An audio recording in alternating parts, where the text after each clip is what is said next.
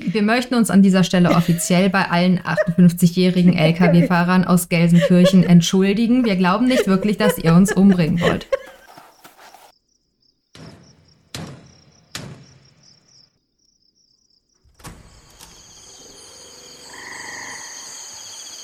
Willkommen im Tropenhaus. Wir lesen Bücher, schauen Filme, spielen Spiele und reden über alles, was uns daran auffällt. Folge 29. Der kleine Roboter mit der künstlichen Intelligenz. Herzlich willkommen im Tropenhaus zu unserer 29. Folge. Es ist unfassbar, wie die Zeit vergeht. Und bei mir ist mal wieder die Heike. Hallo Heike. Hallo. Ich und die Heike haben heute so ein kleines technisches Problem, nämlich wir sehen uns immer, wir schalten uns auch immer per Kamera zu, die Heike und ich. Das machen wir meistens bei Tropenhausaufnahmen, damit man sich zum Beispiel auch mal zuwinken kann, wenn man ganz dringend was sagen will. Und heute ist es so eine Verzerrung drin, sodass die Heike immer so eine Sekunde äh, hinterherhinkt ihrem Audiosignal und ich muss, das ist einfach manchmal ein bisschen absurd. Wenn ich zwischendurch lache, ist das nicht, liegt das nicht, es liegt nicht daran, was sie sagt. Es ist nur diese, diese Verzerrung. Aber das sind die Techniken, weil es ist ja immer noch Pandemie. Inzwischen kommt ja auch schon die nächste Pandemie. Aber die Affenpocken, ähm, es hört einfach nicht auf. Die Welt da draußen, sie brennt weiter, aber hier im Tropenhaus ist es gemütlich. Wir haben Tee, wir haben Snacks und wir hoffen, dass wir euch eine schöne Folge bereiten werden. Wie immer vielen Dank für euer nettes Feedback, was wir bekommen. Da freuen wir uns auch sehr drüber. Heike, hast du irgendwas? Ich klaue das jetzt einfach mal von unseren Leuten aus dem, äh, wir sind ja in dem tollen Podcast-Netzwerk, die besten Podcasts der Welt und äh, unsere KollegInnen daraus äh, machen das manchmal so, dass sie am Anfang des Podcasts fragen, was man so gehört, gelesen, gesehen hat in letzter Zeit. Und das finde ich eigentlich ganz nett und deswegen frage ich dich das auch mal, Heike, auch weil wir uns eine Weile nicht gesprochen haben. Gibt es irgendwas ganz Neues, Tolles, was du so für dich entdeckt hast in letzter Zeit, was du empfehlen kannst? Ähm, ja, also ich meine, zu niemandes Überraschung äh, gibt es eine Reihe an tollen Büchern, die ich entdeckt habe, die ich großartig fand. Aber was mich jetzt gerade am meisten beschäftigt, ist, ich habe heute, ich glaube, es war heute, äh, es ist gerade ein langes Wochenende, während wir aufnehmen. Die Tage fließen etwas ineinander. Ähm, ich habe eine Kurzgeschichte gelesen von P. Jelly Clark, der gerade mit seinem ersten Roman A Master of Gin den Nebula Award gewonnen hat. Ähm, und auch für, die Jugo, für den Hugo Award für den besten Roman nominiert ist. Ähm, der Roman A Master of Gin setzt eine Kurzgeschichte fort, spielt im selben Universum, hat dieselben Figuren, äh, die ich heute gelesen habe. Die ist gratis online zu finden äh, bei tor.com und heißt A Dead Gin in Kairo. Und äh, das ist was, was ich mir allgemein in letzter Zeit angewöhnt habe. Also ich war ja krank, ich hatte ja Corona mit etwas längeren Nachwirkungen. Das heißt, ich saß sehr viel in Wartezimmern in letzter Zeit. Und eine Sache, die ich mir angewöhnt habe in der Zeit, ist, dass ich in Wartezimmern, ähm, man starrt ja dann immer die ganze Zeit wie verrückt auf sein Handy und ehrlich gesagt lohnt es sich nicht wirklich ein Buch zu lesen, weil du weißt nicht, wie lange es geht. Ich habe angefangen, online Kurzgeschichten zu lesen dann immer und kann das dringend empfehlen. Es gibt da wirklich viele tolle Sachen, die inzwischen alle online frei verfügbar sind.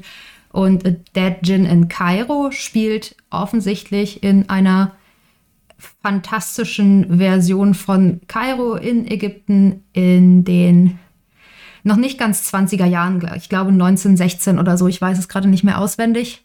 Und hat eine unglaublich coole Ermittlerin, die den Tod eines Djinn aufklären soll und sich dafür eine Nacht in dieser magisch-mythischen Version von Kairo um die Ohren schlagen muss.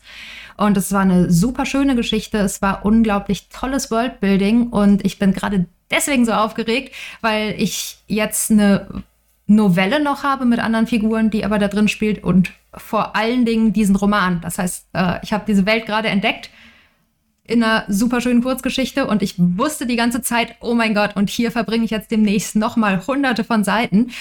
Und äh, ja, P. Jelly Clark, super aufregender Autor. Äh, macht euch auf die Suche, lest wenigstens die Kurzgeschichte, die ist wirklich toll. Danke dir für diesen Tipp, weil ich bin im Moment mal wieder eine Leseflaute. Ich war in einem äh, relativ Le Lesehoch und äh, was ich da gelesen habe, darüber reden wir dann auch gleich. Aber jetzt gerade lese ich wieder relativ wenig. Bei mir ist es im Moment wirklich, ich bin entweder verwöhnt oder abgestumpft oder beides. Aber wenn so ein Buch bei mir im Moment nicht den, den kompletten Sweet Spot direkt trifft, also genau das, was ich im Moment brauche, dann lese ich einfach nicht weiter. Ja. Und, aber das hört sich nach was an, was ich gerne mal anfangen würde. Von daher vielen Dank. Daher auch gelesen habe ich jetzt relativ wenig Neues, eigentlich außer Sachbüchern gerade nichts, also auch nichts, was ich jetzt so glühend weiterempfehlen würde. Das, was ich entdeckt habe, ist nicht ganz neu, zumindest nicht für mich neu. Ich habe gesehen, dass mein Mann es gesehen hat. Und zwar so mit einem Auge. Nämlich der hat sich das angeschaut auf Netflix, die Castlevania ähm, Anime-Serie. Oh ja. Castlevania ist eine ähm, Videospielserie, die mein Mann sehr, sehr gerne gespielt hat. Grob gesehen geht es darum, dass man als Vampirjäger in Draculas Schloss geht, um ihm da, um, um ihn zu fehlen. Castlevania-Fans links und rechts kippen jetzt um, ob der doch sehr unfairen Zusammendampfung dieses, dieser sehr, anscheinend sehr epischen Spielreihe, die ich nicht gespielt habe, aber ich weiß, dass die ein sehr, sehr großes Fandom hat. Und da wurde eine ähm, Anime-Serie draus gemacht für Netflix, die mein Mann geguckt hat. Da ich aber weder Castlevania gespielt habe, noch so Anime-Serien so mein Fall sind, habe ich das immer nur so mit einem Auge verfolgt. Fand das aber schon ganz nett, weil es eine Horrorserie ist und ich Horror ja ganz gerne gucke, sehe.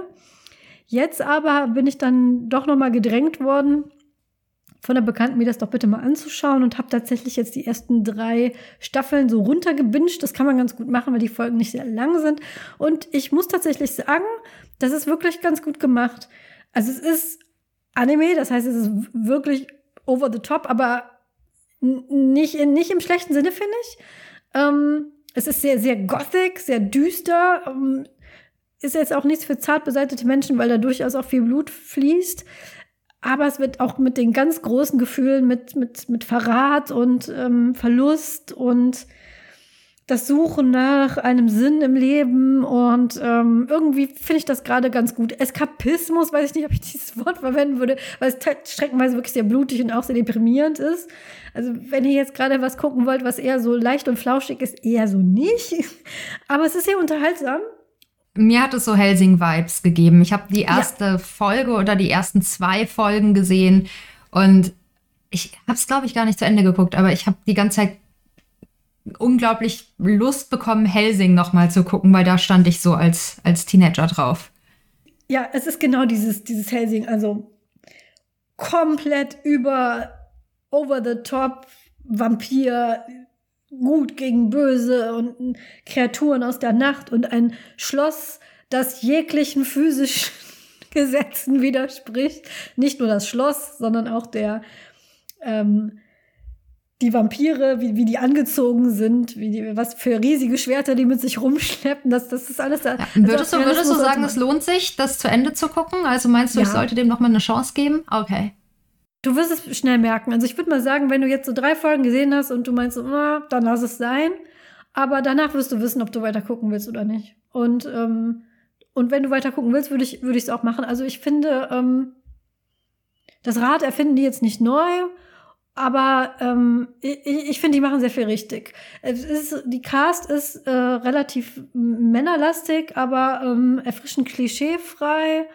Und die Frauenfiguren, die drin vorkommen, die sind, finde ich, alle sehr gut. Ähm, es gibt eine ganz tolle, äh, in, in, der, in, einer der späteren Staffeln kommt ein ganz tolles ähm, ähm, Vampire Court, ich weiß nicht, wie man das auf Deutsch sagen soll, so, so, so ein so, so ein Rat der Vampire in der Steiermark. Nein, ich lüge nicht, weil es spielt alles in, ähm, es, es, spielt unter anderem in der Walachei, natürlich in Transsilvanien, Rumänien, aber, aber halt auch in Styria, was die Steiermark ist, sich jetzt eher so mit Familienurlaub und Almdudler verbinde. Da ist es dann eher noch etwas dunkler in, in, in dem Styria, in, in dieser Version. Und der ist halt komplett mit Frauen besetzt. Und da sind ein paar sehr interessante Figuren dabei, wie ich finde. Sadat Warren Ellis ist ne, hat es mit, es ist mitproduziert oder es ist, äh, ich glaube, so haupt, mit hauptverantwortlich. Das muss man halt wissen, wenn man mit dem, was Warren Harris so macht, nicht so was anfangen kann, ist jetzt eher nichts für einen, aber also ich finde es gut. Oh, warte, stimmt, es sind mehrere Staffeln und ist es abgeschlossen? Ja. Ah, ja, ja, ja. Das ist, ja, denn ich erinnere mich jetzt langsam wieder. Es war nämlich noch nicht abgeschlossen, als ich damals angefangen habe, das zu gucken. Und ähm, ich gehöre zu den Leuten, die Serien entweder ganz begeistert verfolgen oder warten, bis sie abgeschlossen sind, bis sie sie überhaupt gucken. Weil, äh, nennen wir es den Lost-Effekt. Ja. Es ist auf jeden Fall, äh, ich weiß nicht, ob es jetzt ähm, geplant ist, dass noch mehr kommt, aber die, die Staffeln, die es gibt, die haben auf jeden Fall ein Ende. Und es ist auch ein, ähm, kann man jetzt spoilern, es ist ein gutes Ende.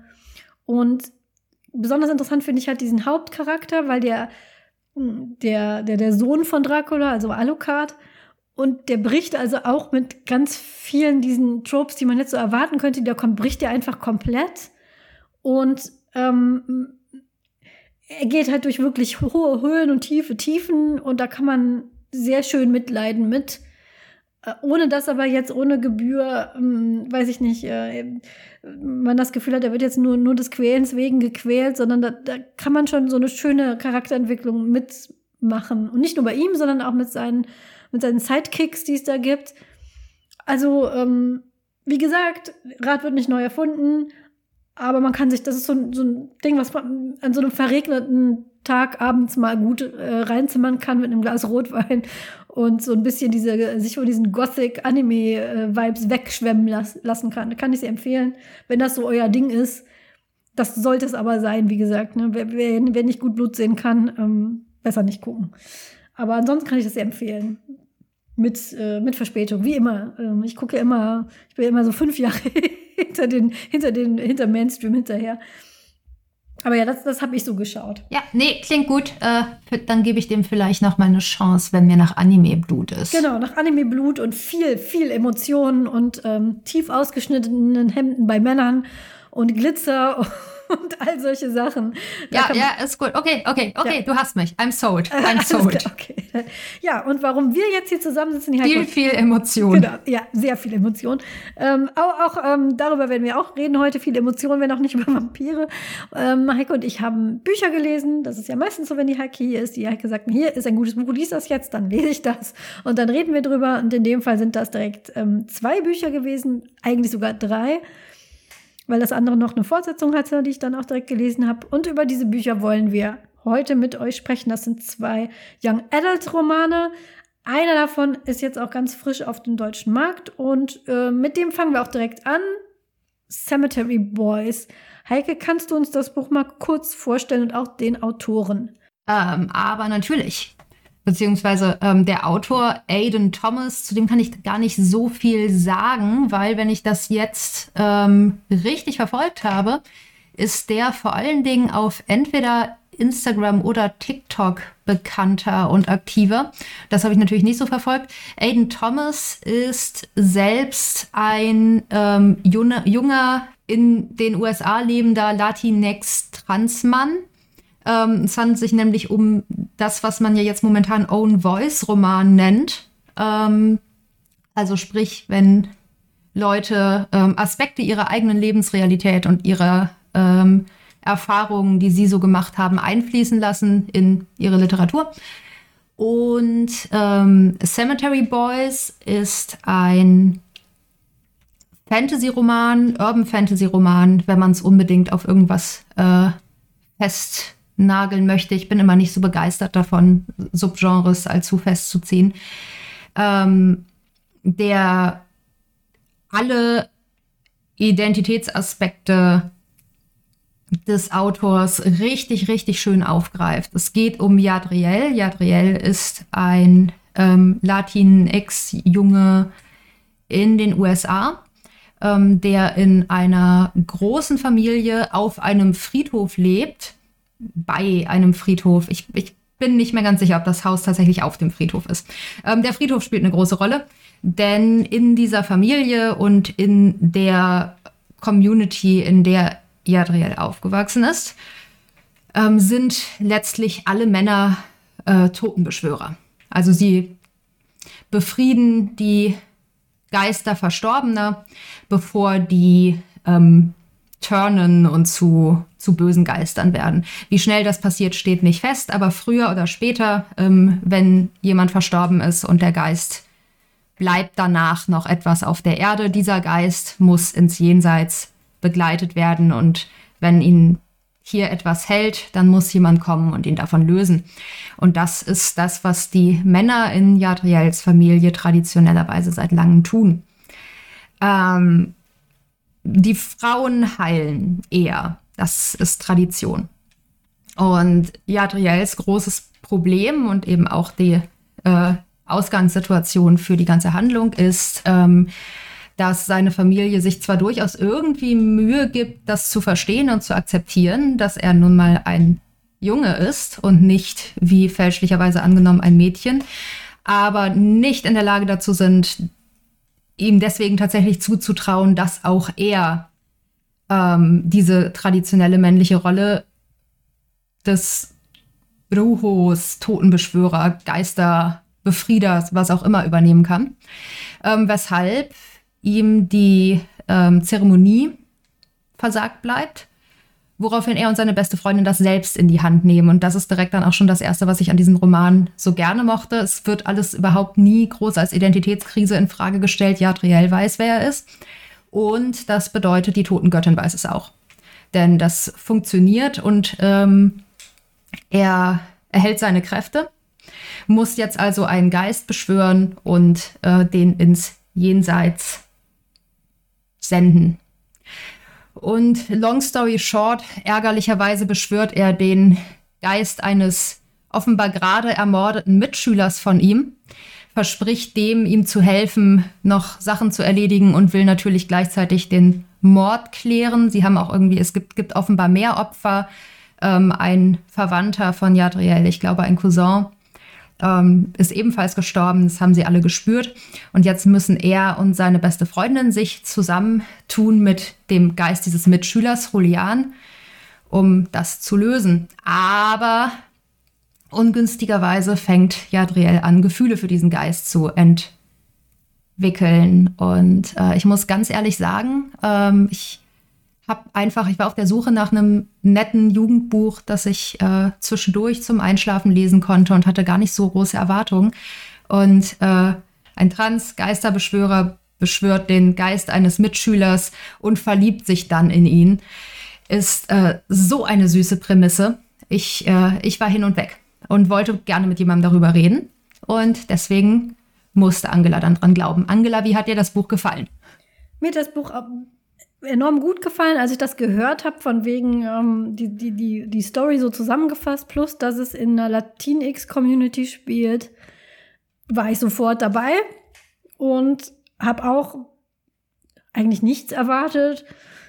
Und dann dachte, okay, wenn Heike das empfiehlt, dann wird es wohl gut sein, aber wusste jetzt auch nicht so, in welche Richtung gut und hab, ja, ich fand es, ähm, fand es sehr schön. Erstmal ein schönes Buch ähm, im, im Sinne von, freundliche, sympathische Menschen gehen los und äh, kooperieren zusammen. Klar gibt es auch Konflikte.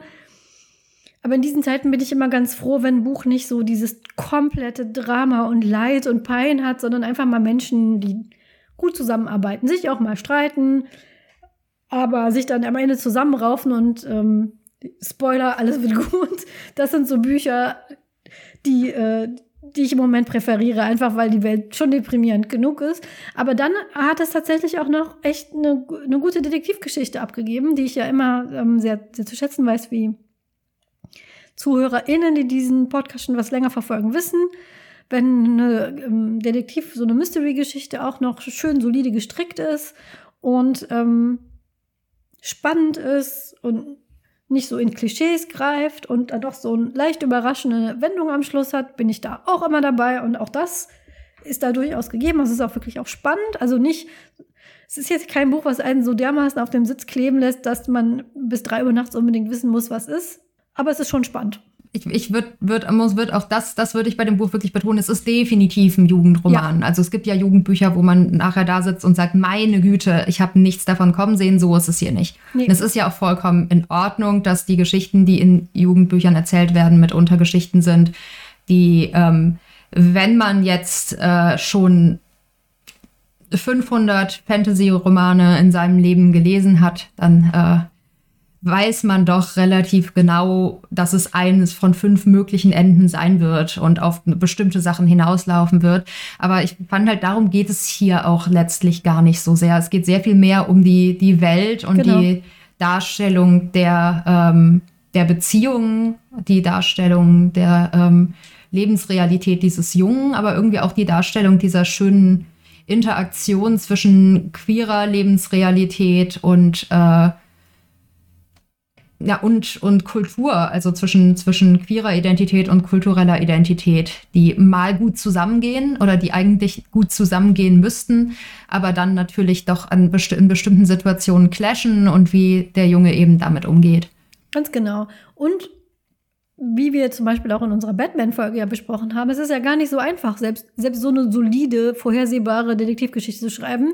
Da greifen auch Leute mit äh, sehr viel mehr Geld äh, durchaus mal daneben. Also sowas richtig zu machen, ist gar nicht so einfach. Und daher finde ich das völlig in Ordnung, so wie das da ist.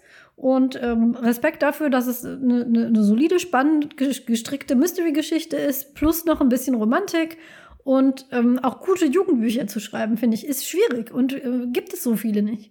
Von daher finde ich das völlig in Ordnung, so wie es ist. Und vor allem, wie Heike schon sagte, die Thematiken, die im Vordergrund stehen, sind eben diese, gerade auch Identität. Ähm, in Latinx-Communities ist ja auch immer so eine Sache. Was ich daran auch so mochte, ist es so eine typische ähm, nordamerikanische Latinx-Community, was bedeutet, dass, dass sehr viele zusammengewürfelte Hintergrundgeschichten sind. Ähm, äh, Julian ist Kolumbianer, ähm, Yadiel, äh, die Eltern sind Kubaner ähm, und äh, ähm, Mexikanerin oder umgekehrt. Ich hoffe, ich verwechsel das jetzt gerade nicht. Ich weiß es gerade nicht mehr auswendig.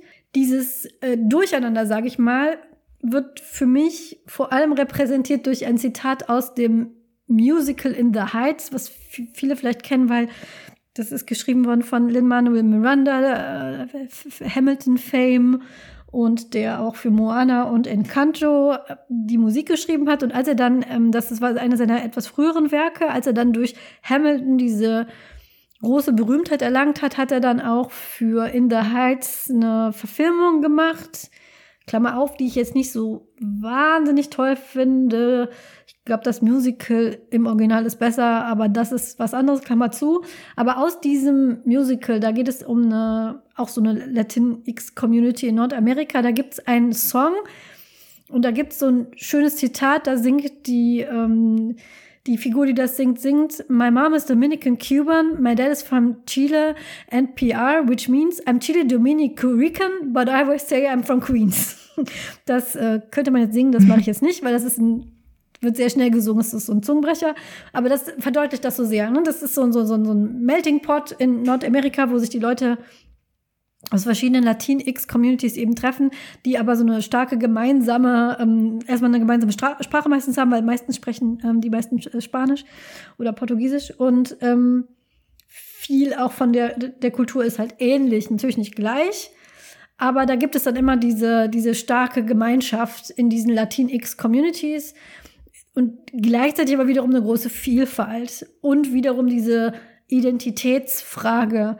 Da kann ich auch, inzwischen haben wir so viele Folgen, Heike, dass wir immer wieder zurück auf unsere alten Folgen verweisen können.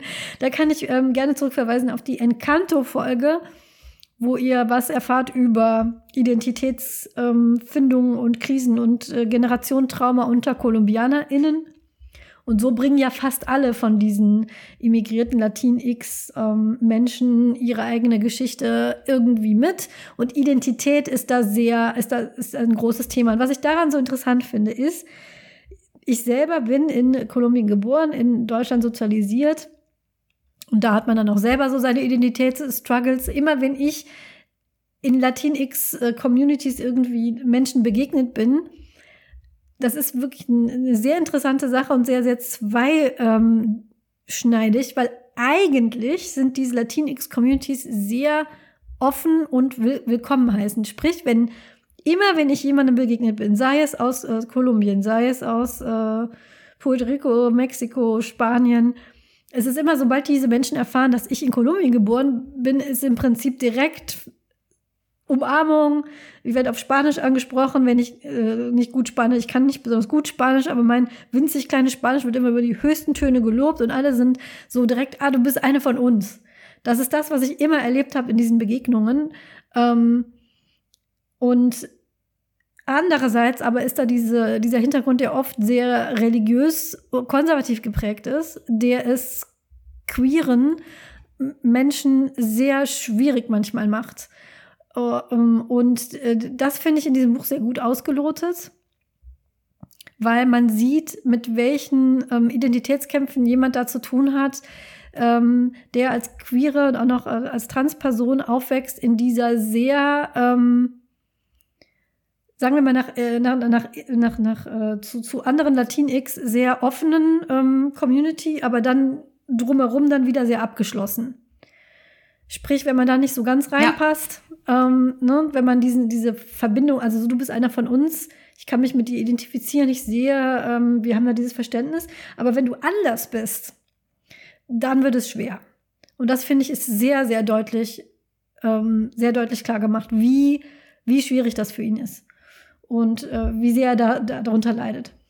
Mhm. Gleichzeitig ist es ja aber eben auch so, dass das schon auch verständlich wird, woher das kommt oder ja. dass eben diese gemeinsame kulturelle Identität super wichtig ist. Denn man hat natürlich Julian als ähm, Kontrastfolie dazu. Ähm, Jadriel findet erst nach und nach raus, wie Julians äh, Leben so war. Also als Troublemaker verschrien in der Schule. Ich glaube, es gibt eine Szene auch relativ früh schon, ähm, wo ähm, Jadriel versucht ein bisschen was über Julian in Erfahrung zu bringen und Julian ist als Geist dabei und muss dann mit anhören, wie die Leute über ihn und über seine kaputte Familie reden mhm. ähm, und alle möglichen Vorurteile von sich geben.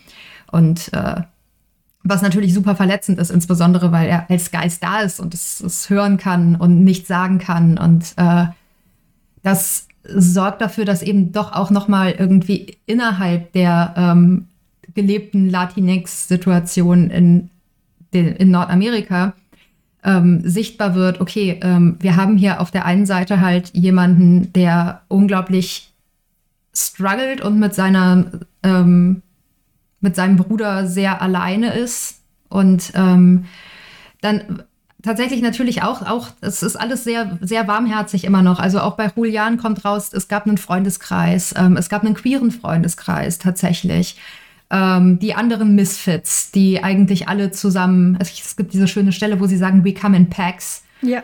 Äh, die sich, ähm, die sich zusammengetan haben und die sich dann halt irgendwie in ihrem Geheimversteck treffen, wo das einfach auch nur aus so Sperrmüllzeug besteht.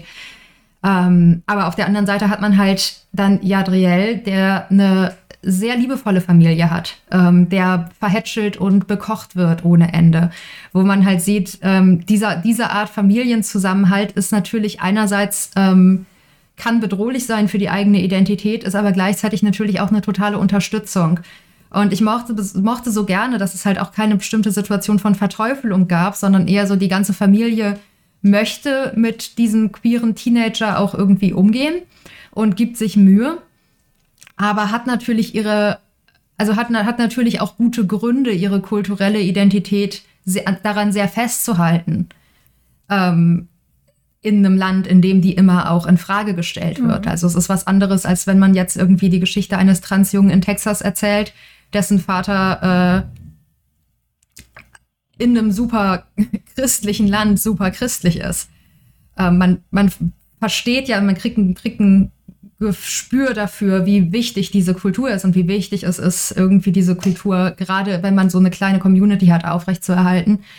Und das, das war die Ambivalenz, die mir so, so unglaublich gut gefallen hat, dass eben äh, sehr klar wurde auch, das ist jetzt keine boshafte Familie, die geben sich schon mhm. Mühe. Und das sorgt aber eben wieder für neuen Schmerz, weil natürlich, wenn die äh, Großmutter dann ihn misgendert er nicht wirklich viel dagegen machen kann, weil er weiß, sie meint es gut und er weiß, sie ist alt. Und ich fand, das war eine schöne ähm, Art, auch gerade so die diffizileren Momente von Transidentität vielleicht mal zu zeigen und verständlich zu machen, die, über die ich als jemand, der einfach cis ist, so überhaupt nicht nachgedacht hatte. Und ja, es hat mir schon extrem gut gefallen. Ich bin äh, sehr aufgeregt, dass das Buch es tatsächlich nach Deutschland geschafft hat und äh, hoffe, dass es, dass es sich hier ganz gut verkauft und dass es, dass es sich gut hält. Ich glaube, hier heißt es einfach nur äh, Jadriel und Julian, ähm, weil es ein bisschen stärker als queere Romanze ähm, nochmal verkauft wird. Also mein Eindruck war im englischsprachigen Raum war der Fokus so ein bisschen auf stärker noch auf, äh, auf dem Fantasy-Aspekt. Und die Übersetzung, zumindest vom Cover her, ähm, betont, den, betont es mehr als queere Jugendliteratur. Ähm, was, was ja auch irgendwie, auch, weiß nicht, ich habe da keine, keine starke Meinung zu. Das ist irgendwie beides, beides okay und beides valide. Ähm, es ist ja auch beides zu gleichen Teilen drin. Und äh, ja. Ja, ähm, sehe ich genau wie du. Ich fand das auch sehr erhellend. Ähm, einmal lese ich natürlich immer sehr gerne über Latinx-Charaktere, eben auch, weil ich selber weiß, wie ähm, man da mit Identitäten zu, zu kämpfen hat und ich natürlich auch immer gerne mehr erfahre darüber, weil ich ja selber immer noch aus einer Außenperspektive komme, weil, wie gesagt, Latinx geboren, aber deutsch sozialisiert, da muss man natürlich immer sehr scharf trennen. Und ich einfach nur, auch nur immer ein großes Interesse daran habe, diese Kulturen näher gebracht zu bekommen.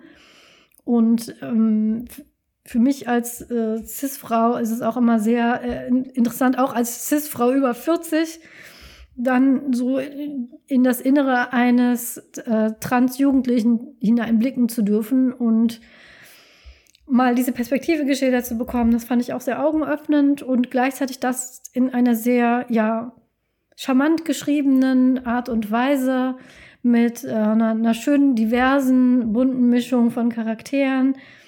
Besonders gefallen hat mir auch die Freundin von Jadriel, Maritza. Ma Maritza. Genau. Maritza. Das ja. ist nämlich eine, äh, eine Brucha, also eine, eine Hexe. Und die, die Hexen, die ähm, benutzen traditionell Tierblut, um Magie zu wirken. Sie ist aber Vegetarierin oder sogar Veganerin. Sie ist Veganerin, Veganerin ja. Genau. Und das, das klingt jetzt wie, wie so der übelste Veganer wird, so haha, eine Bluthexe, die Veganerin ist. Aber tatsächlich wird das, wird das gar nicht so verklischeehaftisiert, sondern ähm, ihre ernsthaften Bedenken, das so zu machen und, und ihre, ihr, ihr Kampf dann auch damit wird wirklich auch überzeugend dargestellt. Und das ist auch so, also dieses ganze Identitätsfindungsding wird natürlich nochmal auf so eine Metaebene gehoben über diese Magiekräfte. Wie gehen Leute damit denn um, dass sie denn jetzt das und jenes sind? Ähm, es gibt auch ähm, Leute aus der Familie von Jadriel, die keine Kräfte haben und dadurch eben andere Identitätsprobleme haben, wie mit denen umgegangen wird, wie die damit umgehen.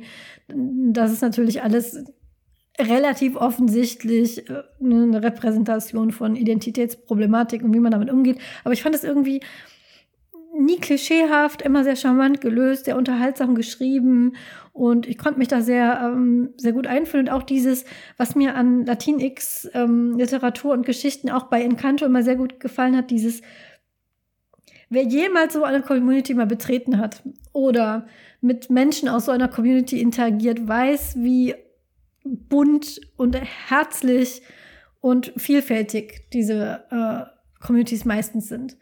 Auch äh, Coco äh, von, von Disney, ähm, der Film, der präsentiert das sehr gut. In das, da da geht es um äh, eine mexikanische Familie. Und ähm, gleichzeitig aber wieder eben diese Klischees zu vermeiden, ist natürlich, weil er, der Autor selber aus dieser Community kommt. Und um sich das mal so ein bisschen näher zu bringen, kann ich das Buch wirklich sehr empfehlen. Man taucht da so ein bisschen so eine ganz andere Welt ein, aber wiederum auch, die trotzdem so Probleme hat, mit denen man sich dennoch identifizieren kann und die man verstehen kann. Da, dafür muss man kein äh, ja, ja, ja, ne, genau. queerer ähm, ähm, Latinx sein, um dieses Buch lesen und verstehen zu können, sondern man, man bekommt wirklich einen schönen Einblick, kann das aber ähm, verstehen und auch sich selbst darauf beziehen. Und das fand ich sehr gut und ich glaube, das ist äh, halt auch besonders wichtig für ein Jugendbuch, dass man sich, äh, dass man sehr viele Identifikationspunkte findet. Ich glaube, das ist so für mich, was ein sehr gutes Jugendbuch ausmacht. Klischeefreie Identifikationspunkte und ähm, Repräsentation Und dazu noch eine ordentliche ja. Portion Herz und Humor. Das ist auch teilweise wirklich sehr lustig.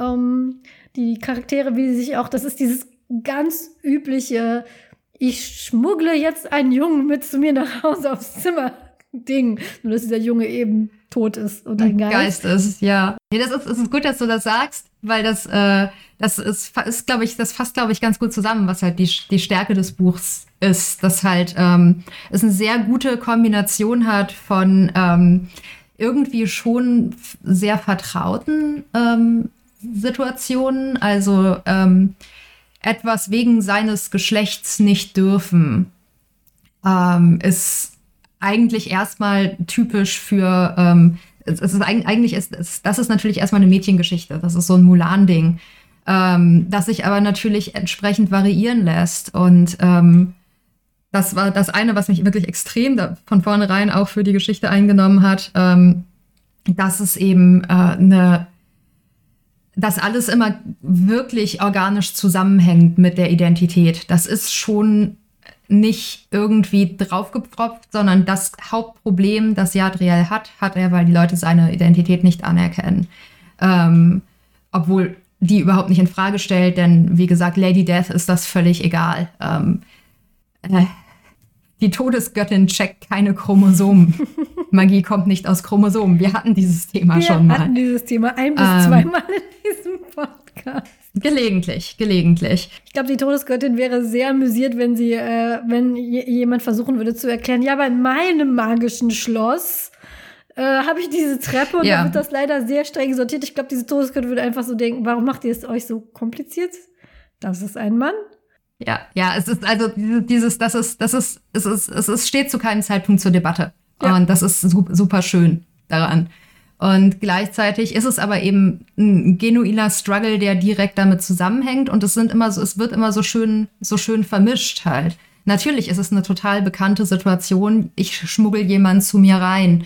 Aber es gibt immer noch gleichzeitig wieder diesen neuen Aspekt daran. Und das ist, glaube ich, das Schöne daran, dass man einerseits halt super viel ähm, Repräsentation hat, also die Möglichkeit, ähm, ich habe keine Ahnung, es muss wunderschön sein, irgendwie stell dir vor, du bist jetzt heutzutage Transjunge und kannst das lesen, wie schön. Ähm, und andererseits aber eben auch äh, die Identifikationsmöglichkeit, denn wir identifizieren uns mit Figuren, die extrem anders sind als wir, gerade als Jugendliche. Ich habe mich mit so vielen Figuren identifiziert als Teenager. Ich meine, Zwerge, Hobbits, Kaninchen, es war alles dabei. Und mit jedem Mal, dass man sich halt mit einer Figur identifiziert, die anders ist als man selbst, hat man natürlich auch irgendwie nochmal was. Man, man gewinnt halt an Möglichkeiten von sich und seiner eigenen Identität abzusehen.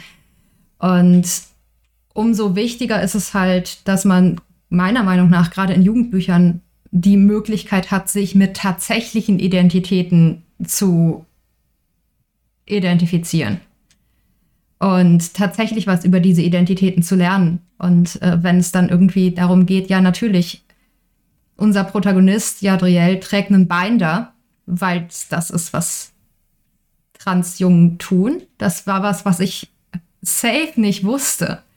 Ähm, und jetzt, ich glaube, in Sex Education kam es zusätzlich auch noch vor.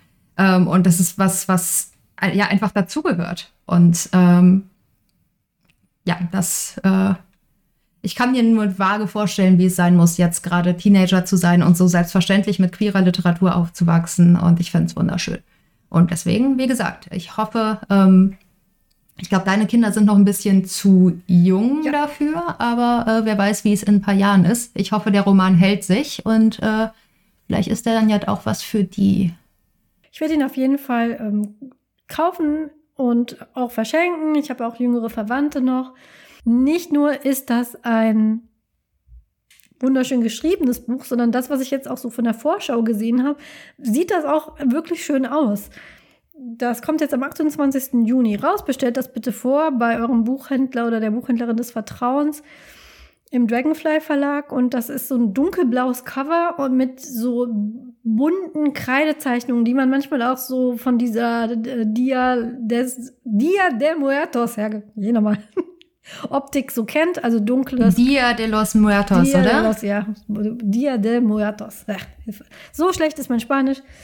Und ähm, diese Optik von dunklem Hintergrund und sehr, sehr bunten Zeichnungen. Ähm, es hat so eine kleine, ähm, so diese kleinen Sugar Skulls und ähm, diverse Objekte, die ähm, plotrelevant sind, sind so da drauf gemalt und ähm, unten ist so eine kleine Flagge in den, ähm, in den äh, Farben der Trans-Community. Also ein wunderschön bunt gemachtes Cover. Äh, Jadriel und Julian, 28. Juni 2022. Bestellt es jetzt, lest es, fühlt euch wohl, verschenkt es.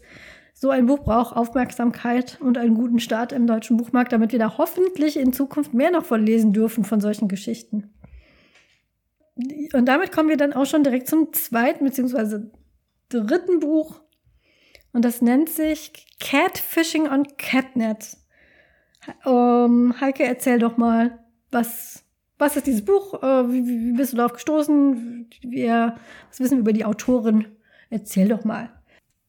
Catfishing on Catnet ist ein Jugendroman der nordamerikanischen Autorin und Bloggerin Naomi Kritzer. Kritzer, Kritzer mit K, ähm, ihr werdet sie finden.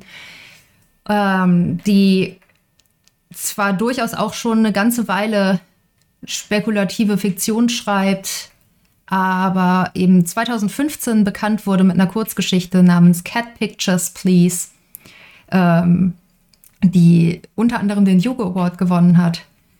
Und in eine ähnliche Richtung ging dann eben auch der Roman von 2019, Catfishing on Catnet, der dann auch tatsächlich den Lodestar Award for Best Young Adult Book gewonnen hat, was streng genommen kein Hugo ist, aber mit den Hugos verliehen wird und dementsprechend äh, merkt man sich das als Hugo für den besten Jugendroman. Und ich habe den Roman damals nicht mal gelesen. Das war der Zeitpunkt, zu dem ich es immer nur mit Mühe geschafft habe, die Jugo-Titel, also für den besten Roman zu lesen und die Jugendbücher schmählich vernachlässigt habe, was ich jetzt natürlich nicht mehr mache, unter anderem, weil ich dir immer unbedingt erzählen möchte, welche Jugendromane ähm, du lesen sollst und immer hoffe, dass möglichst viele von euch diese Romane kaufen und ihren Kindern geben und so weiter. Äh, genau, aber der, die Fortsetzung, über die wir heute auch reden werden, Chaos on Catnet, ist dieses Jahr nominiert und dieses Jahr war ich entschlossen, die Jugendbücher mitzunehmen und deswegen dachte ich, okay, dann holst du jetzt endlich mal Catfishing on Catnet auf. Und ich weiß noch, dass ich 2020, ich weiß nicht mehr für welches Buch, irgendein anderes Buch war rausgekommen, bei dem ich gedacht hatte, ach, das, das gewinnt ganz sicher, das, das war so super. Und dann stattdessen hatte Catfishing on Catnet gewonnen und ich dachte, was? Okay, komischer Titel. Und ich fasse es nicht, dass ich das so lange nicht gelesen habe, denn ähm, das ist das beste Buch ever gefühlt. Ähm, es geht um ein, ein Teenager-Mädchen und seine Mutter, äh, um Steph. Und Steph und ihre Mutter sind gewissermaßen auf der Flucht vor Stephs Vater. Ähm, und das schon fast Stephs ganzes Leben. Äh, was genau da passiert ist, bleibt länger unklar. Also die Mutter ist ähm, extrem paranoid, extrem ängstlich. Die beiden ziehen kreuz und quer durch die USA und infolgedessen ähm, hat Steph auch keine wirklichen Möglichkeiten, längerfristige Freundschaften zu schließen. Ähm, sie wechselt ständig die Schule. Sie hat alle Probleme, die ähm, offenbar landesunabhängig in Deutschland ist es ja auch nicht anders. Ähm, Teenager haben, die viel umziehen, sprich ähm, Mal hängt sie völlig hinterher mit dem Schulstoff, mal liest sie dasselbe Buch zum dritten Mal, weil sie schon an zwei anderen Schulen war, an denen das in einem anderen Schuljahr gemacht wurde. Und ähm, die einzigen Freunde, die sie hat, sind auf der Social-Media-Plattform Catnet. Ähm, Catnet ist eine Seite, die da so funktioniert. Also erstens, wer sich da anmeldet, schuldet der Seite Tierbilder. Ähm, Katzenbilder sind besonders hoch im Kurs, aber letztlich kann man alle Tiere fotografieren und da hochladen. Und zweitens gibt es sogenannte Clouders. Ähm, das sind Gruppen, von denen der Algorithmus halt findet, dass sie besonders gut zusammenpassen und die deswegen immer auch nochmal ihre, ihren eigenen gemeinsamen Chat Chatroom haben.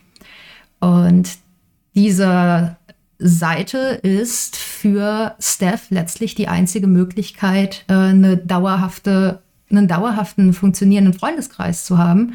Und da tauscht sie sich dann halt entsprechend im Chat immer mit ihren FreundInnen aus. Und was relativ schnell rauskommt, das ist kein Spoiler, weil es super schnell klar ist, ist, dass CatNet tatsächlich betrieben wird von einer künstlichen Intelligenz, die ein Bewusstsein entwickelt hat ähm, nämlich Cheshire Cat. Cheshire Cat ähm, ist mit in Stephs Clouder. Und als Steph wieder einmal in eine neue Stadt kommt und auch wieder einmal versucht, da dann ein bisschen in Real Life auch Freund, Freundinnen zu finden, ähm, sich eventuell auch so ein bisschen so eine Romanze mit einer Mitschülerin anbahnt, gleichzeitig aber die Sache mit ihrem Vater plötzlich wieder akut wird ähm, mischt sich diese AI, also diese künstliche Intelligenz ein und ähm, versucht zu helfen. Und ja, das ist Catfishing on Catnet. Ähm, Angela, wie hat es dir gefallen?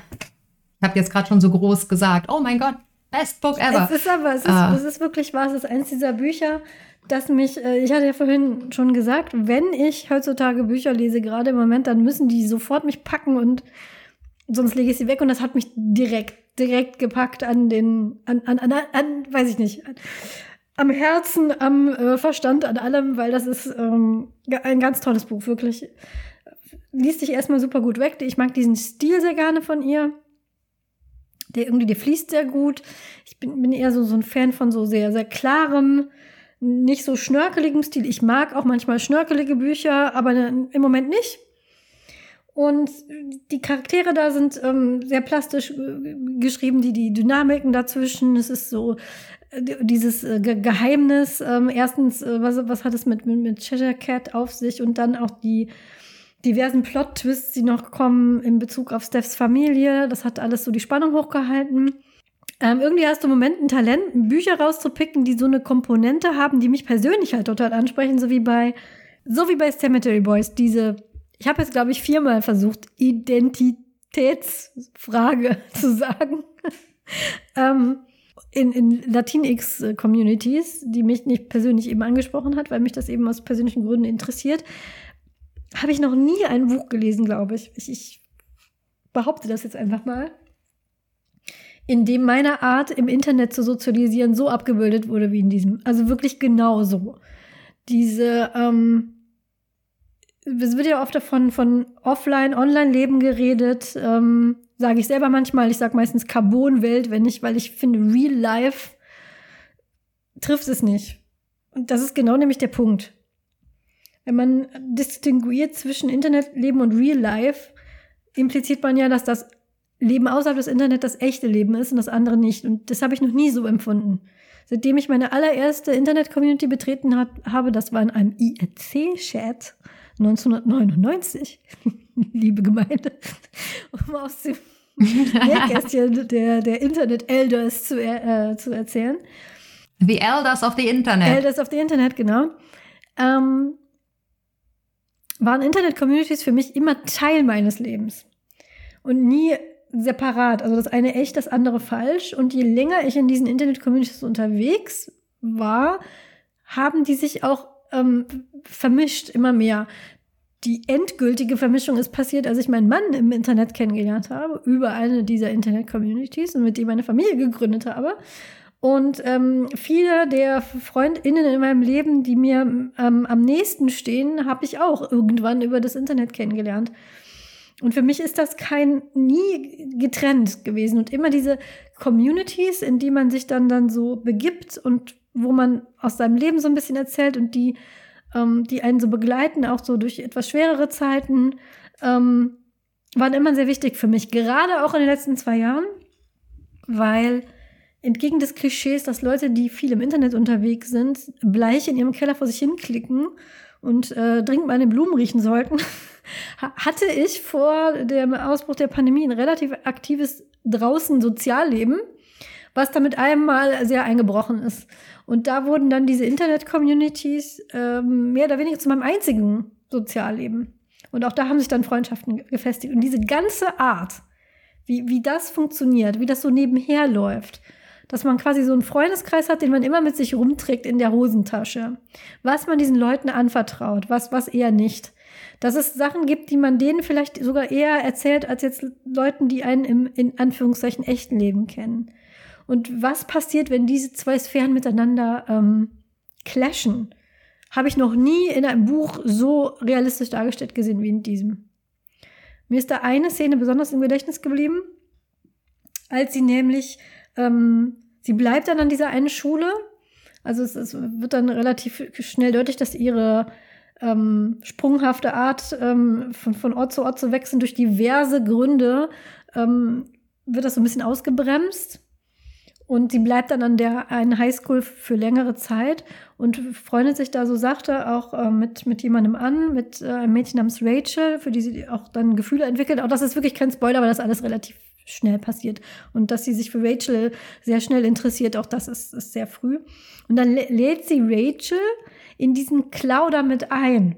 Und dann ist da so eine Situation, es ist irgendeine Veranstaltung an dieser Schule, irgend so ein, so ein Cheerleader-Ding was Steph eigentlich ziemlich nervig findet.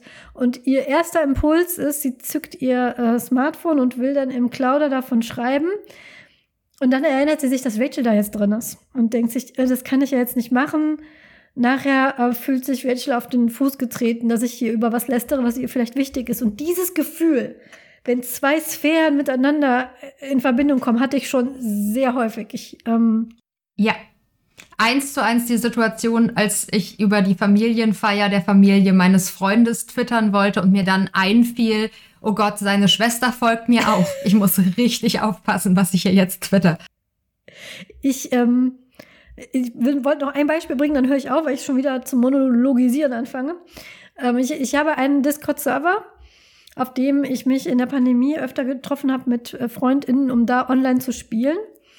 Und ähm, da ich das sowohl mit Leuten hier aus meinem noch einmal in Anführungszeichen echten Leben, wie auch Leute, die ich von Twitter kenne, wie ich auch Leute, die ich aus, die ich online kenne aus der Zeit, wo ich meinen Mann kennengelernt habe, was jetzt äh, wirklich lange her ist. Und auf diesem Discord-Server habe ich vier Nicknames.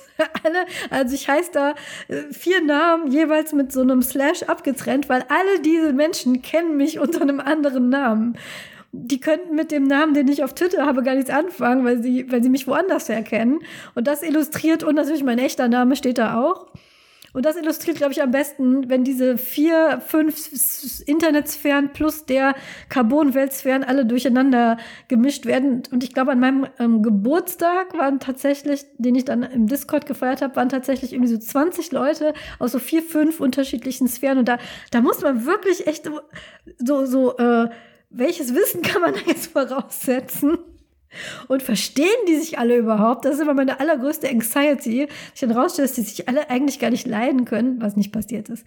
Aber all diese Gefühle, die so ein Mensch hat, der sehr viel im Internet unterwegs ist, wie auch dieses, äh, dieser Podcast ist ja auch entstanden, dadurch, dass Heike und ich uns ähm, im Internet kennengelernt haben, fand ich sehr gut abgebildet. Ähm, wäre jetzt die Frage, fühlen sich auch 16-Jährige so ab. Das kann ich nicht beurteilen, weil ich bin nicht mehr 16. Das müsste uns vielleicht jemand beantworten, der dasselbe Alter hat wie Steph und ihre Freundin. Aber so viel zu meinem enthusiastischen Lob. Ja, ich fand das Buch sehr gut. TLDR. ja, ja, absolut. Ich meine, äh, das ist ja also zumindest in Teilen, denke ich schon, dass das ähm, eine Lebensrealität abbildet, die einfach alle haben, die mit Internet mehr zu tun haben. Und das sind ja einfach jetzt alle Jugendlichen hier bei uns zumindest. Das ist ja, ähm, es ist ja schwer, ohne Internet zu sein.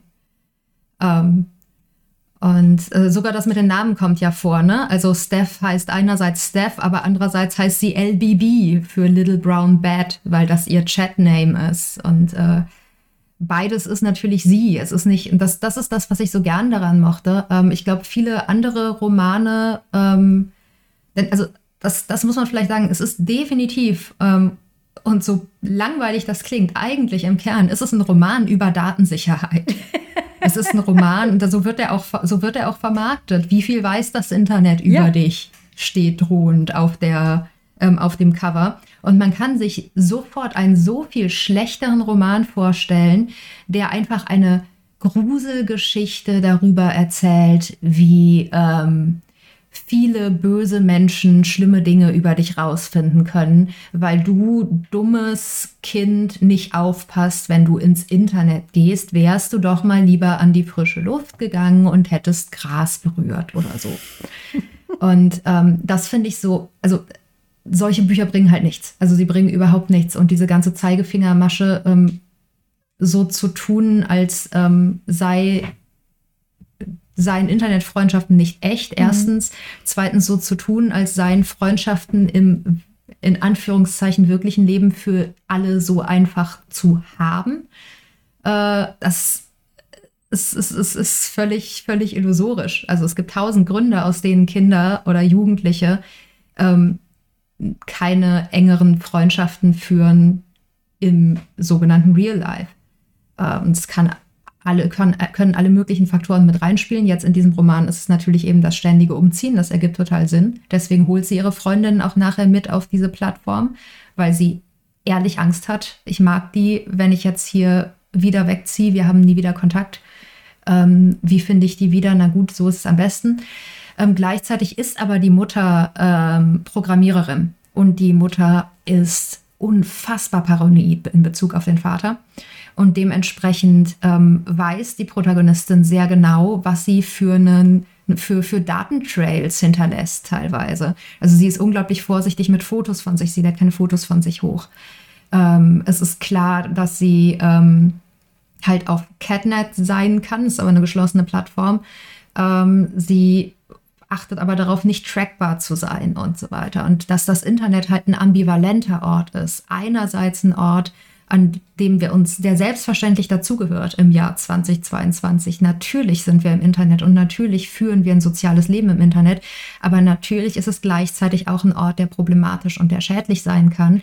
Und wir müssen halt darauf achten, dass Kinder und Jugendliche nicht damit aufwachsen, dass halt Internet was ist, was sie nicht machen sollen, sondern dass sie damit aufwachsen, wie schütze ich meine Daten?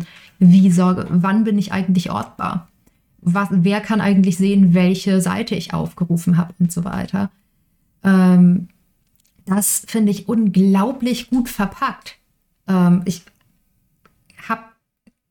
ich hab keine Teenager-Perspektive darauf, leider. Ich war zum ersten Mal in meinem Leben richtig traurig, dass ich irgendwann das Lehramtsstudium aufgegeben habe, weil Himmel, wenn ich Englischlehrerin wäre und ich hätte irgendwie so eine achte oder neunte Klasse, äh, ich würde das Buch so gerne mit tatsächlichen Teenagern in dem Alter besprechen. Es würde mich so sehr interessieren, was die dazu sagen. Weil äh, ich mir halt vorstellen kann, dass es wirklich was einfängt, was auch heute immer noch genauso gilt. Und dass es eben gleichzeitig auch wirklich zum Nachdenken anregen kann, was, äh, was alles an Missbrauch mit Daten betrieben werden kann. Ich meine, als ein äh, man, hat, also als ein, ein Hinweis, die Geschichte mit dem Vater geht dann weiter und äh, es, die künstliche Intelligenz fängt halt irgendwann auf eigene Faust an zu schauen, also zu versuchen rauszufinden, was, was geht da eigentlich, was ist da los. Und ich will nicht zu viel vorwegnehmen, aber als die künstliche Intelligenz halt anfängt, sich so ein bisschen umzuschauen ähm, im Umfeld des Vaters, ähm, stößt sie auf eine ganze Reihe an ähm, Kontrollmöglichkeiten über die ich noch nicht so nachgedacht hatte, aber die, weil, also schlicht, weil, keine Ahnung, seit, seit wann gibt es Smartphones, seit wann gibt es Apps? Äh, das ist ja alles in Wirklichkeit, ähm, also es fühlt sich so an, als, als gäbe es das schon immer, ne? aber es ist in Wirklichkeit relativ neue Technologie und deswegen gehe ich davon aus, die meisten Leute haben noch nicht drüber nachgedacht, ähm, was bedeuten Tracking-Apps in ähm, in gewalttätigen Beziehungen? Was bedeuten Tracking-Apps in toxischen Beziehungen? Was bedeuten Tracking-Apps in dem Moment, in dem jemand irgendwie untertauchen muss und so weiter? Und das, äh, ich fand es sehr gruselig, plötzlich drüber nachzudenken. Und ähm, in mancherlei Hinsicht wurden, wurde das Buch, es bleibt insgesamt eigentlich relativ äh, leicht zu lesen und auch leicht zu verdauen, was da passiert. Also es ist jetzt nicht furchtbar, aber an ein paar Stellen wurde es plötzlich sehr, sehr düster und sehr bedrückend. Und äh, ja, das hat mir auch extrem gut gefallen. Also das äh, super Thema einfach und richtig, richtig schön umgesetzt und auch ein schönes, schönes Beispiel dafür, wie halt Science Fiction für Jugendliche funktionieren kann. Ähm, wie Science Fiction Elemente eingesetzt werden können. Eben gerade nicht auf die üblich dystopische Ja und die Technik ist böse Weise, sondern eben mit dem Hinweis darauf, dass eben die Technik auch gleichzeitig, also Fluch und Segen zugleich ist und dass man das nicht runterspielen sollte. Ja, das fand ich auch, diese zwei Pole sehr schön dargestellt. Einmal dieser Internet als Ort, wo du eine Gemeinschaft finden kannst, wenn du sonst die Möglichkeit nicht hast, weil du zum Beispiel eben immer den Ort wechselst und keine Freundschaften aufbauen kannst, aber das Internet ist ja immer da. Da kannst du ja immer sein. Und ähm, gleichzeitig eben dieses, was ist aber, es, wenn jemand sagt, da kann man mit was Schädliches anstellen, dann übertreibt er nicht oder will euch Angst machen, sondern es gibt tatsächlich Leute, die das machen. Und äh, wenn, ich denke, das gibt es, seitdem es diese, seitdem es Technologie gibt, kann die so eingesetzt werden. Und ich finde das auch gut zu wissen, dass das so, so sein kann. Ähm, ich äh, habe das durchaus schon mitbekommen, auch bevor es Smartphones gab, dass Männer ihre PartnerInnen kontrolliert haben durch regelmäßige Anrufe zum Beispiel. Und das wird ja nur noch perfider, wenn man dann einen, Standort mitschicken muss, um zu beweisen, wo man jetzt ist. Und ähm, ich finde das äh, auch, eine, es kam jetzt äh, neulich erst wieder diese Diskussion, wann soll man seinen Kindern Smartphones mitgeben?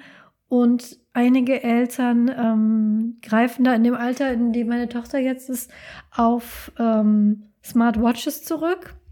Und das wird dann von Optimisten in dieser Technikdebatte eher als ja, das ist immerhin noch ähm, nicht ganz so äh, krass wie, wie, ein, wie ein Smartphone. Was ja immer die, die Gefahr birgt, dass die Kinder sich da irgendwelche Apps runterladen und benutzen, wo sie nichts zu suchen haben, wie zum Beispiel TikTok was ja für, und, und YouTube, was ja komplett ungefiltert ist. Ähm, hat aber die Vorteile, dass das Kind einen zum Beispiel anrufen kann. Und die äh, Gegenseite sagt dann, das ist ja die Totalüberwachung. Und ähm, ich muss sagen, das kommt immer darauf an, wie man es benutzt. Ich finde, sowohl dann zu sagen, ähm, wer seinem Kind sowas kauft, der will nur die komplette Überwachung, ist zu kurz gedacht. Aber dieses, ähm, ja, das Kind sollte äh, sowas immer äh, tragen und dabei haben, ähm, weil es sonst nicht sicher ist, ist eben halt auch falsch, weil gefühlt leben unsere Kinder in einer sehr unsicheren Umgebung. Die ähm, Kriminalitätsrate ist aber eher ähm, abnehmend. Das ist also dieses, ne, diese ständige Angst ähm, dass man Kinder kontrollieren müsste, basiert also nicht unbedingt auf, ähm, auf, auf Fakten. Ich würde trotzdem aber nicht sagen, dass so, so, eine Smartwatch unbedingt, wer die kauft, der ist dann direkt so ein überwachendes Helikopterelter, weil die Welt ist nun mal auch eine andere als die, wo wir jung waren. Ähm, als ich, so alt war wie meine Tochter, war die Schule um eins zu Ende. Da bin ich dann nach Hause und ähm, ein Elternteil war meistens äh, daheim. Das ist in den wenigsten Familien heute der Fall. Die Kinder, die haben meistens Ganztagsbetreuung die gehen manchmal noch mit irgendwo hin. Und ich finde es eigentlich nicht so verkehrt, dass meine Tochter zum Beispiel jetzt die Möglichkeit hätte, ähm, irgendwann, wenn sie jetzt ein bisschen äh, älter ist, wenn sie sich zum Beispiel spontan nach Ende des Unterrichts verabredet und dann noch mit zu einer Freundin möchte und mir dann mitteilen will, wo sie hingeht, ähm, weiß ich nicht, was haben wir früher gemacht? Wir sind zur Telefonzelle gerannt, hatten dann hoffentlich Kleingeld dabei. Ja, ja, ja, genau. Das, ne? Da musste ich auch gerade dran denken. Oder mit zu der Freundin gehen, ganz, ganz schnell und dann von ihr aus anrufen und sagen, ich bin jetzt mit dahin gegangen, ist das okay? Und dann schlimmstenfalls weinend nach Hause gehen müssen, weil die Eltern schon gekocht hatten oder so. Genau, und so. Äh, ich, warum sollte sie mich nicht anrufen können? Und dann möchte ich aber nicht, dass ein Kind in der Grundschule schon ein Smartphone hat, schlicht und ergreifend, weil mir diese Apps einfach zu äh, viel sind für sie. Ähm, wie gesagt, ganz viele aus äh, ihrer Klasse haben bereits TikTok. Und TikTok ist nicht gefiltert. Da kriegst du von Gore bis zu wirklich äh, Hardcore äh, 18, über 18 Sachen einfach alles in die Timeline geballert. Ähm, das ist nichts für eine Achtjährige. So ein Smartphone halte ich für acht Jahre einfach zu früh. Also würde ich entweder dann zusehen, dass sie so ein total limitiertes äh, Ziegelsteintelefon bekommt. Aber warum nicht eine Smartwatch? Warum nicht? Mit dem Ding kannst du anrufen, du siehst auch noch die Zeit. Das hat, äh, falls wirklich mal Notfall ist, kann man das Kind damit dann notfalls auch orten. Man kann übrigens auch, liebe Eltern, Ortungsfunktion abstellen. Nur weil ein Gerät in der Lage ist, dazu ein, jemanden zu orten, wie auch das Smartphone, muss man das gar nicht einstellen. Ne? Ähm, das, das geht alles. Und deswegen Mhm. finde ich ne, immer die Frage, wozu benutze ich das? Mit welcher Intention benutze ich das? Und vor allem, wie erkläre ich meinem Kind, wie es das zu benutzen hat? Und ähm, da muss ich sagen, dass so eine durchdachten Einsatz von einer Smartwatch, mit dem dann ähm, das Kind, weil Fußballtraining ausgefallen ist, mal schnell jemand anrufen kann den, und dann abgeholt wird, finde ich, muss ich sagen, aus meiner Warte positiver, als dem Kind einfach irgendwann mit elf ein Smartphone in die Hand zu drücken und sagen, so, hier, hier bitte und jetzt mach mal. Und das sind zwei Extreme. Ja. Und ähm, ich finde, das geht sehr gut damit um, das Buch. Also so realitätsnah, und obwohl es Ja. Science Fiction ist, ist ja so, wie sagen sie auf TV-Tropes immer so schön, 20 Minuten in der Zukunft. Also es ähm, geht schon mit Techn Technologie um, die es noch nicht gibt, wie zum Beispiel einem, einer der besten Szenen im ganzen Buch ist, als sie Unterricht, äh, man bekommt auch Unterricht von Robotern teilweise. Und sie bekommen in, ähm, Oh Gott, ja, ja, ja, aber das ist, das ist ja, das ist auch das ist ja wirklich, ähm, also es sind sehr, sehr rudimentäre Roboter und ich bin mir, ich habe nicht recherchiert, aber es klang so plausibel. Ja. Ich habe vor kurzem im Urlaub, ähm, da hatten sie tatsächlich so einen Servierroboter, Ja. der, der auf ähm, der unglaublich schlecht war in dem, was er machte und immer direkt wieder wegfuhr und dann das halbe Essen wieder mitnahm und so. Aber sowas gibt es ja. Und ich kann mir gut vorstellen, dass es halt dieses, diesen Roboterunterricht in den USA auch gibt. Das müsste man wirklich mal gucken. Ähm, weil es wird halt nicht irgendwas unterrichtet, sondern es wird natürlich Sexualkunde unterrichtet. Also die Idee ist, ähm, das sollte besser kein tatsächlicher Mensch machen. Das ist viel zu furchtbar. Wir haben ein Roboterprogramm und dieser Roboter rasselt das halt runter. Ähm, und es beantwortet die Fragen, aber auch nur die Fragen, die halt autorisiert sind. Und zu allen anderen sagt er, da müsst ihr mit euren Eltern drüber reden. Und dann äh, hacken sie diesen, diesen ähm, Sex-Ad-Roboter mit erwartbaren Ergebnissen. Ein, ein, eine wunderbare Szene. Und ähm, Es genau, ist eine richtig schöne Szene, ja. ri- richtig toll. Und äh, dann Und- auch diese, diese Internet-Anarchie, die es ja auch gibt. Ne? Ähm, Ja, die, diese Freiheit, die das Internet bietet, Chaos anzurichten ähm, und das System so ein bisschen zu, zu brechen. aber eben, eben produktives Chaos, Ja. ne? Also ich meine, sie hacken den, den Roboter ja nicht einfach nur, um damit, damit er irgendwie Sexgeschichten erzählt, sondern schon auch, weil der dazu programmiert ist, ähm, beispielsweise Fragen nach Homosexualität nicht zu beantworten. Genau. Und ähm, also die, das, diese, dieses ganze Buch hat schon sehr, oder gibt einem schon sehr krass das Gefühl, dass diese Kinder voll in Ordnung sind. Ja. So, die können im Großen und Ganzen auch damit umgehen. Ich kann mir auch gut vorstellen, dass wenn ich das als Kind gelesen hätte, so oder als, als junger Teenager, ich kann mir vorstellen, so mit 11, 12 kannst du es eigentlich schon lesen. Ja. Ich äh, wäre, also in einem Setting, in dem Smartphones und so zu dem Zeitpunkt gegeben wär, äh, gegeben hätte, ne? Ich wäre wäre auf jeden Fall zu meinen Eltern gegangen und hätte gefragt, kann ich einen VPN-Client haben?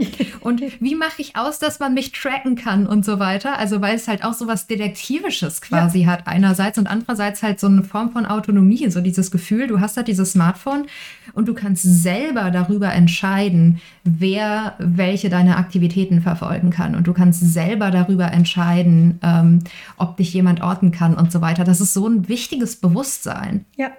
Und ich glaube, dass es in dem Moment, in dem man das Bewusstsein hat, dass es eben auch Spaß macht. Und das ist auch was, was ich halt super krass finde an, an dem Buch oder an der Buchreihe, dass es halt irgendwie so eine, eine Art ist, spaßige Art ist, über Datensicherheit nachzudenken. Entschuldigung, das muss man erstmal schaffen. Das muss man erstmal schaffen. Ähm, also ich finde das, ich finde das super wichtig. Ich finde das Ja, Thema super ja. wichtig. Aber in dem Moment, in dem irgendjemand anfängt, über Datenschutz zu reden, ist die Wahrscheinlichkeit, dass ich sofort so mit dem Kopf so leicht zur Seite gehe und denke, ja, ich weiß, es ist wichtig, aber es ist auch so langweilig. Die ist ziemlich hoch. Ja. Ähm, und dieses, dieses Buch oder diese Bücher haben es so gut auf den Punkt gebracht und so interessant gemacht und so äh, schön, aber eben auch in die jeweiligen Geschichten eingebunden. Es war, ja, ein Und- großer Fan. Und was ich an diesen ähm, Büchern auch so toll finde, ist ähm, einmal mehr die Identität. die Identitätsfrage. Dein Nemesis-Wort. Das Nemesis-Wort von heute ist Identität. Nämlich, es geht ja auch so ähm, teilweise um ein Coming Out, nämlich um das Coming Out von Cheshire Cat. Cheshire Cat, ich, ich, ich gebe einfach auf. Äh, vielen Dank äh, im Tropenhaus bis nächstes. Es sind zwei Wochen. Ich kann nicht mehr reden. Das ist, ja, Cheshire Cat. Ähm, nämlich, ähm, sie äh, ist ja ein, oder ähm, das ist auch so interessant, nämlich ähm, in meinem Kopf war das immer eine weibliche Stimme. Äh, Cheshire Cat selber schreibt sich aber kein Geschlecht zu. Im Audiobook ist es eine männliche Stimme, was mich dann ein bisschen rausgerissen hat. Ja. Ähm, Cheshire Cat ist ein AI und trau- vertraut sich erst einmal Steph an und ähm, äh, kommt dann so langsam äh, raus mit dieser Wahrheit in diesem Clouder und freundet sich dann eben auch mit dem Rest dieser, dieser Gruppe eben an und das auch dieses, wo fängt Bewusstsein an, diese uralte Roboterfrage eben. Wo fängt Leben an? Wo fängt Autonomie an? Und ähm, das finde ich sehr bezaubernd dargestellt. Also ähm, ich bin eh großer Fan von künstlichen Intelligenzen mit Bewusstsein in ähm, Science Fiction. Und alle meine Geräte, die ich besitze, sind benannt nach fiktionalen künstlichen Intelligenzen. Zum Beispiel Edie aus äh, Mass Effect oder Ka Calliope 2.0 aus ähm, Quality Land von Marco Wickling. Und zu dieser Reihe von künstlichen Intelligenzen, die ich sehr, sehr schätze, eine davon auch Lovey aus, dem, aus der, aus der Wayfarer-Trilogie von ähm, Becky Chambers, ist definitiv Cheshire Die keine Trilogie mehr ist. die keine Trilogie, ne- nein, stimmt nicht. Mhm, wieso? Weil es den vierten Band gibt, der Was? ist gerade auch auf Deutsch erschienen. Ach, stimmt, es sind ja jetzt vier Bände. Stimmt ja, es ist keine, keine, keine Trilogie Ja. mehr, sondern eine, ein, Der, der ist hervorragend und das ist, ihr solltet ihn alle unbedingt ja, lesen. ja, alle, alle Wayfa- Wayfarer-Bücher. Leider nur vier, weil der vierte ist definitiv der letzte, hat sie auch gesagt. Ähm, aber ganz, ganz wunderbare Science-Fiction-Bücher, die ich jederzeit immer wieder lesen kann. Ganz großartig. Insbesondere, wo es um die Identität, die Identitätsfindung von dem AI geht. Ähm, Ja. Wir machen irgendwann eine richtige Wayfarers-Folge. ja, ja, ja, ja, ich möchte aber ganz kurz heißen, ich, ich möchte, möchte unbedingt zu Protokoll geben, dass, dass mein, mein, mein internes Netzwerk auch Lavi heißt nach dem Wayfarers. Na, natürlich Nach der. KI aus dem Wayfarer. Natürlich. Ähm, Äh, und, schön, äh, dass wir die beide haben. Ja, schön. Das ist sehr schön. Und da in diese Reihe äh, reiht sich gerne auch Cat ein. In ähm, AIs, die mir ans Herz gewachsen sind. So richtig ans Herz, als Charakter. Und wo ich ein Ja. bisschen traurig war, als die, also ich war super froh, dass es ein Sequel gab. Da geht die Geschichte dann ein bisschen äh, weg von, von Stephs persönlicher Geschichte hin. Da retten sie dann quasi äh, jemanden äh, aus, aus einem Kult.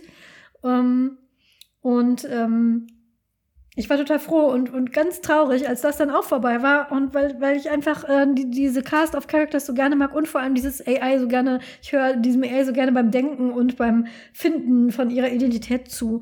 Und ähm, das, das Zweite, was ich sagen wollte, was äh, mir in diesen Büchern gefallen hat, dieses typische, was uns Kindern der 90ern immer erzählt wurde, als wir dann ins Internet gingen, war, triff dich bloß nie mit diesen schlimmen Menschen aus dem Internet.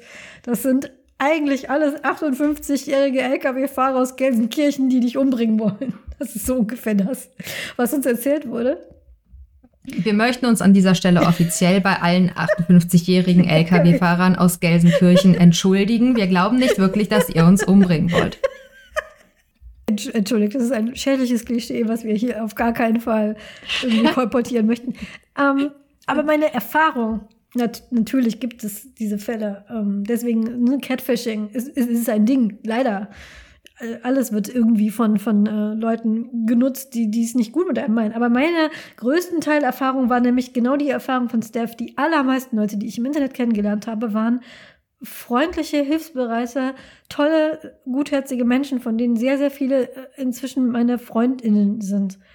Und die Bedrohung, die nämlich kommt, sowohl in dem ersten als auch in dem zweiten Band, ist nicht von irgendwelchen Fremden im Internet, sondern von Leuten aus der eigenen Familie. Bei Steph ist es der Vater Ja, und bei den, ähm, bei den ähm, zwei jungen Frauen, die, denen sie dann helfen, die, die aus diesem Kult befreit sind, ist auch die, sind es die Familien, die, ähm, die sie in, in so einem ähm, christlich-konservativen ähm, äh, Kult festhalten. Und das ist die tatsächliche Gefahr, nicht irgendwelche fremden Ja. Leute. Und das finde ich äh, super so dargestellt, weil ja natürlich Ja. gibt es es auch umgekehrt. Aber auch diese ganze Diskussion, die ich jetzt mit den Smartwatches habe, so von wegen, ähm, es wird sehr oft so dargestellt, dass unsere Kinder im Prinzip nur fünf Minuten davon entfernt werden, von irgendwelchen fremden Leuten aus einem weißen Van auf dem Schulweg äh, ähm, Weg weggesnatcht zu werden. Die Faktenlage ist aber ganz genau das Gegenteil. So etwas passiert, ja, und es ist sehr traurig, wenn das passiert, richtig. Es passiert aber sehr, sehr selten. Ähm, aber die größte Gefahr, statistisch gesehen, für ein Kind, ist, kommt aus der eigenen Familie.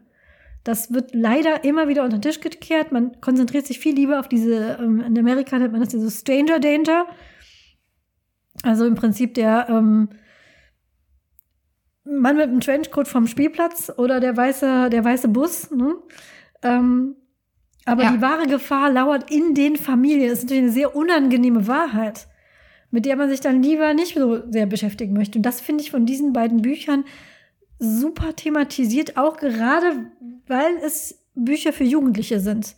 Diese Sensibilisierung, dass nicht unbedingt immer der Fremde oder das Fremde das ist, wovor du dich zu fürchten hast, sondern die Leute, mit denen du aufwächst, die Leute, die, äh, die dich großziehen, das sind statistisch gesehen tatsächlich die Leute, vor denen du am meisten Angst haben solltest. Ähm, ne? Und ähm, Ja, und äh, dieses Vertrauen, was da aufgebaut wird, kann sehr böse missbraucht werden von diesen Menschen.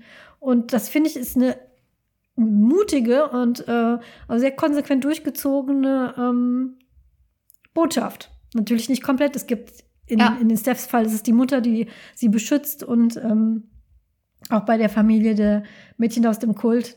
aber dann ja auch irgendwann, irgendwann nicht mehr wirklich, nicht mehr wirklich da ist, um zu helfen. Ich meine, das ist, das ist natürlich auch, auch so ein bisschen die Sache. Ähm, ein großes Problem, das Kinder und Teenager haben, ja gerade ihrer eigenen Familie gegenüber, ist, man ist so jung, dass man nicht so richtig weiß, was ist jetzt normal Richtig, und ja. was ist nicht normal. Find nur ich das komisch? Ist das tatsächlich komisch? Ähm, und das war was, was mir stark aufgefallen ist, dass die Bücher, was das angeht, sehr klar sind Mhm. und ähm, sehr klar zeigen, okay, dieses Verhalten ist nicht normal, dieses Verhalten ist gruselig.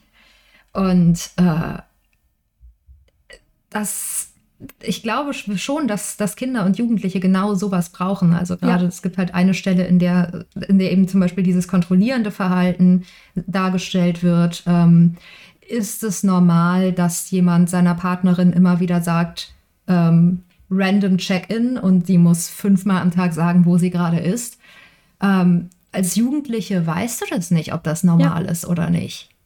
Ähm, woher sollst du wissen, was normal ist in Beziehungen? Du hast höchstens eine gehabt, realistisch betrachtet zu dem Zeitpunkt. Und das war eine weirde Teenager-Beziehung. Also woher, du, du hast keine Ahnung, was normales soziales Verhalten ist äh, in so einer Konstellation, weil du es erst lernen musst. Und das können Leute furchtbar ausnutzen. Und einfach so ein Buch zu haben, in dem sofort völlig klar ist, Wow, das ist aber kein normales Verhalten. Das ist zusätzlich dann auch auf so eine nette Art und Weise dadurch gebrochen, dass es halt diese künstliche Intelligenz ist, die darüber nachdenkt und sich fragt, sollten sich Menschen so verhalten? Verhalten sich andere Menschen so? Ähm, in welchen Situationen wäre es normal, dass sich jemand so verhält? Das ist keine Situation, in der das normal ist. So passiert das eigentlich nicht. Es ist so eine nette Art, darüber zu über etwas zu reden, was, was furchtbar ist, aber was eben ein, eingeordnet werden muss. Und das, äh, ja, das fand ich super. Ja, ich auch. Und was ich unbedingt, wo ich unbedingt noch kurz was zu sagen möchte, ist, ist dieser zweite Band, weil ähm, der wirklich nochmal, es schafft wieder ein ganz neues Thema aufzumachen. Ja. Ich dachte, oh ja, super, zweiter Band, mehr Zeit mit den Figuren verbringen, die wirklich nett sind und wirklich auch äh, nicht nur divers sind, sondern auch, auch wieder so eine schöne, unaufgeregte Art hatten, ähm, so darzustellen, wie zeitgenössische Jugendliche mit bestimmten Themen umgehen können, die früher noch voll skandalös gewesen wären. Also ich glaube, irgendwie wenigstens eine in diesem Freundeskreis wechselt, probiert mehrfach Pronomen Ja. durch. Und es ist einfach nie Teil der Handlung, sondern es ist immer nur so nebenher, oh ja, sie ist jetzt doch wieder bei denen und den Pronomen und alle so, okay, dann machen wir das so und so. Und es ist einfach überhaupt kein Ding. Also Ja. es, es war so angenehm, irgendwie diese, diesen Freundeskreis zu lesen. Aber dann kommt dieses zweite Buch und hat einfach nochmal ein ganz anderes Thema, nämlich irgendwie religiöser Fanatismus auf der einen Seite, ähm, was auch ein super wichtiges Thema ist, um das mit Jugendlichen zu besprechen. Aber andererseits, und das fand ich super krass, Augmented Reality. Mhm. Ähm, weil in diesem zweiten Band geht es letztlich um eine Spiel-App, die sich immer mehr Leute runterladen, die Mischievous Elves, ähm, die einem halt Sa Sachen sagen, für die man, die man machen soll und dann kriegt man da Punkte für. Und das können so Kleinigkeiten sein, wie geh einmal bei Rot über die Straße.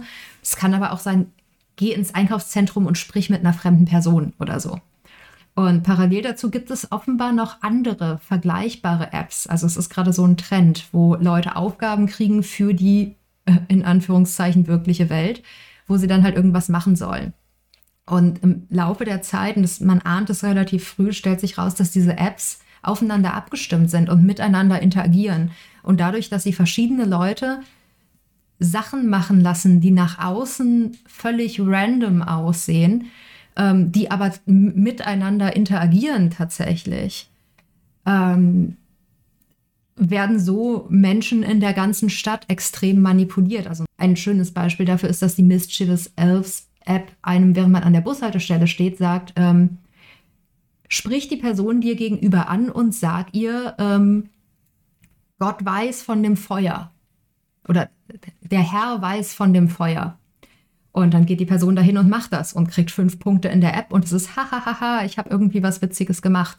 Ähm, tatsächlich wird es aber betrieben von einem Programm, das die Chatnachrichten dieser Person einfach komplett durchforstet hat und weiß, dass die vor ein paar Jahren ein Feuer gelegt hat, betrunken, aus Versehen in irgendeinem leerstehenden Gebäude und sie und ihre Freunde haben danach noch ein paar Mal darüber gechattet und dann nie wieder darüber gesprochen, weil sie halt Angst haben.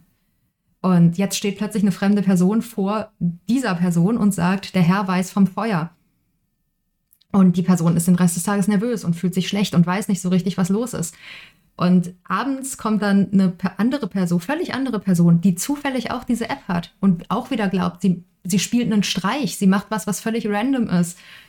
Ähm, rein, kauft 20 weiße Rosen und hält dann der Person eine dieser Rosen hin und sagt, der Herr vergibt dir und hat irgendwie dann noch eine Internetadresse mit dazu geschrieben und die führt wieder zu diesem hardcore-christlichen Kult.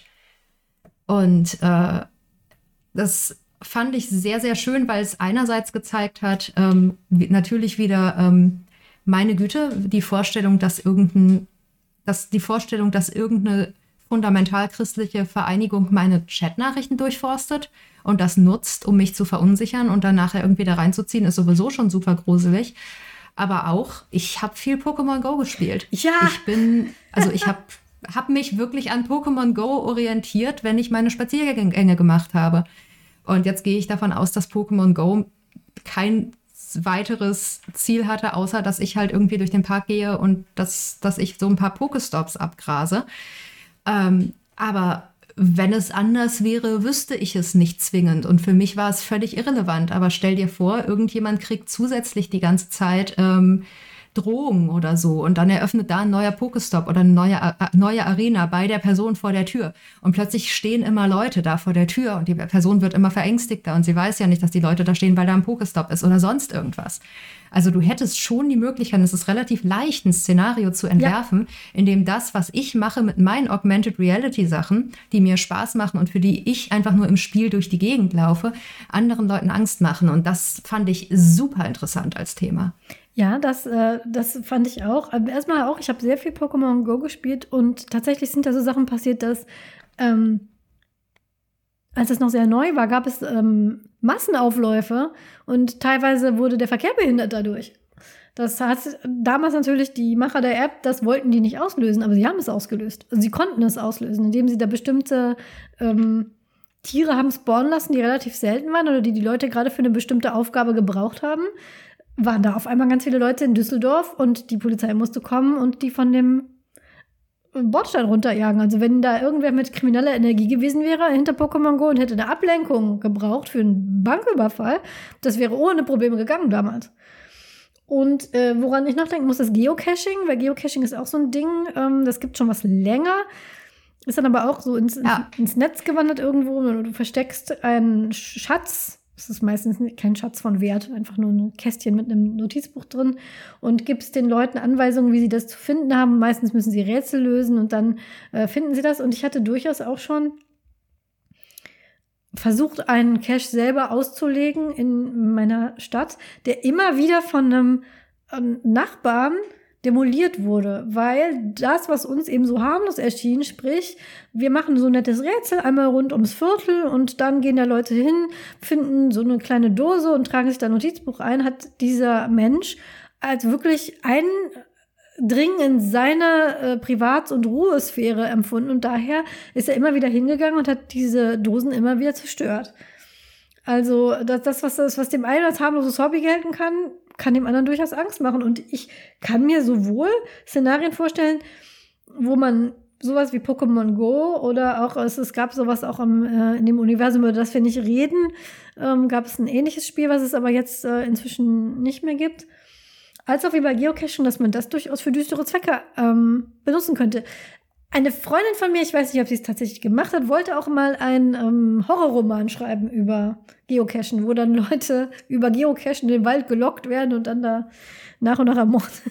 Also, ne, man kann das sich alles so denken. Und wenn man überlegt, ja. wie sorglos wir alle uns damals Pokémon Go heruntergeladen haben und das teilweise wirklich exzessiv gespielt, ähm, habe ich auch gedacht, okay, ich habe da gar nicht drüber nachgedacht, dass vielleicht will da ja jemand, dass ich jetzt viermal an dieser Litfaßsäule vorbeiläufe, damit ich endlich diese Werbung sehe, die da klebt oder so, ähm, weiß man alles nicht.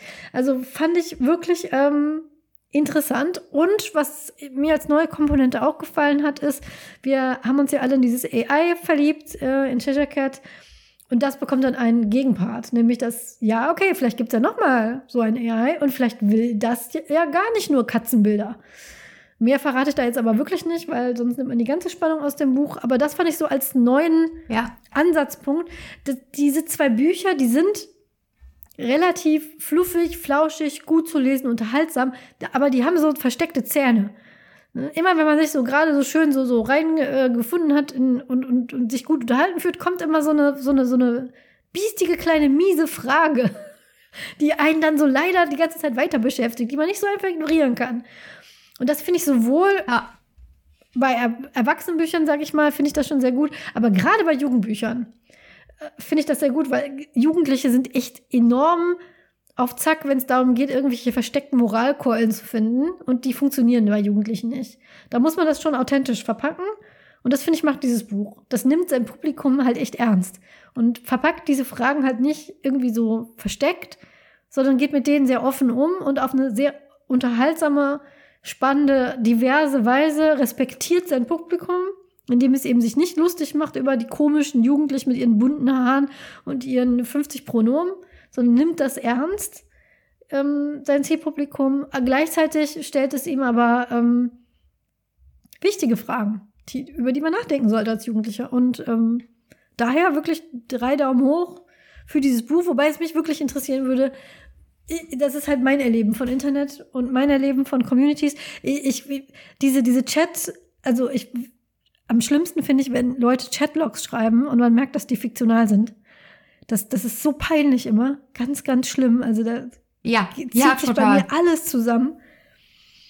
Und das sind die realistischen Chatlogs, die ich hier gelesen habe. Also diese Chatlogs, wie sie da stattfinden könnten, so in einem Discord-Chat, in dem ich selber bin, geschehen.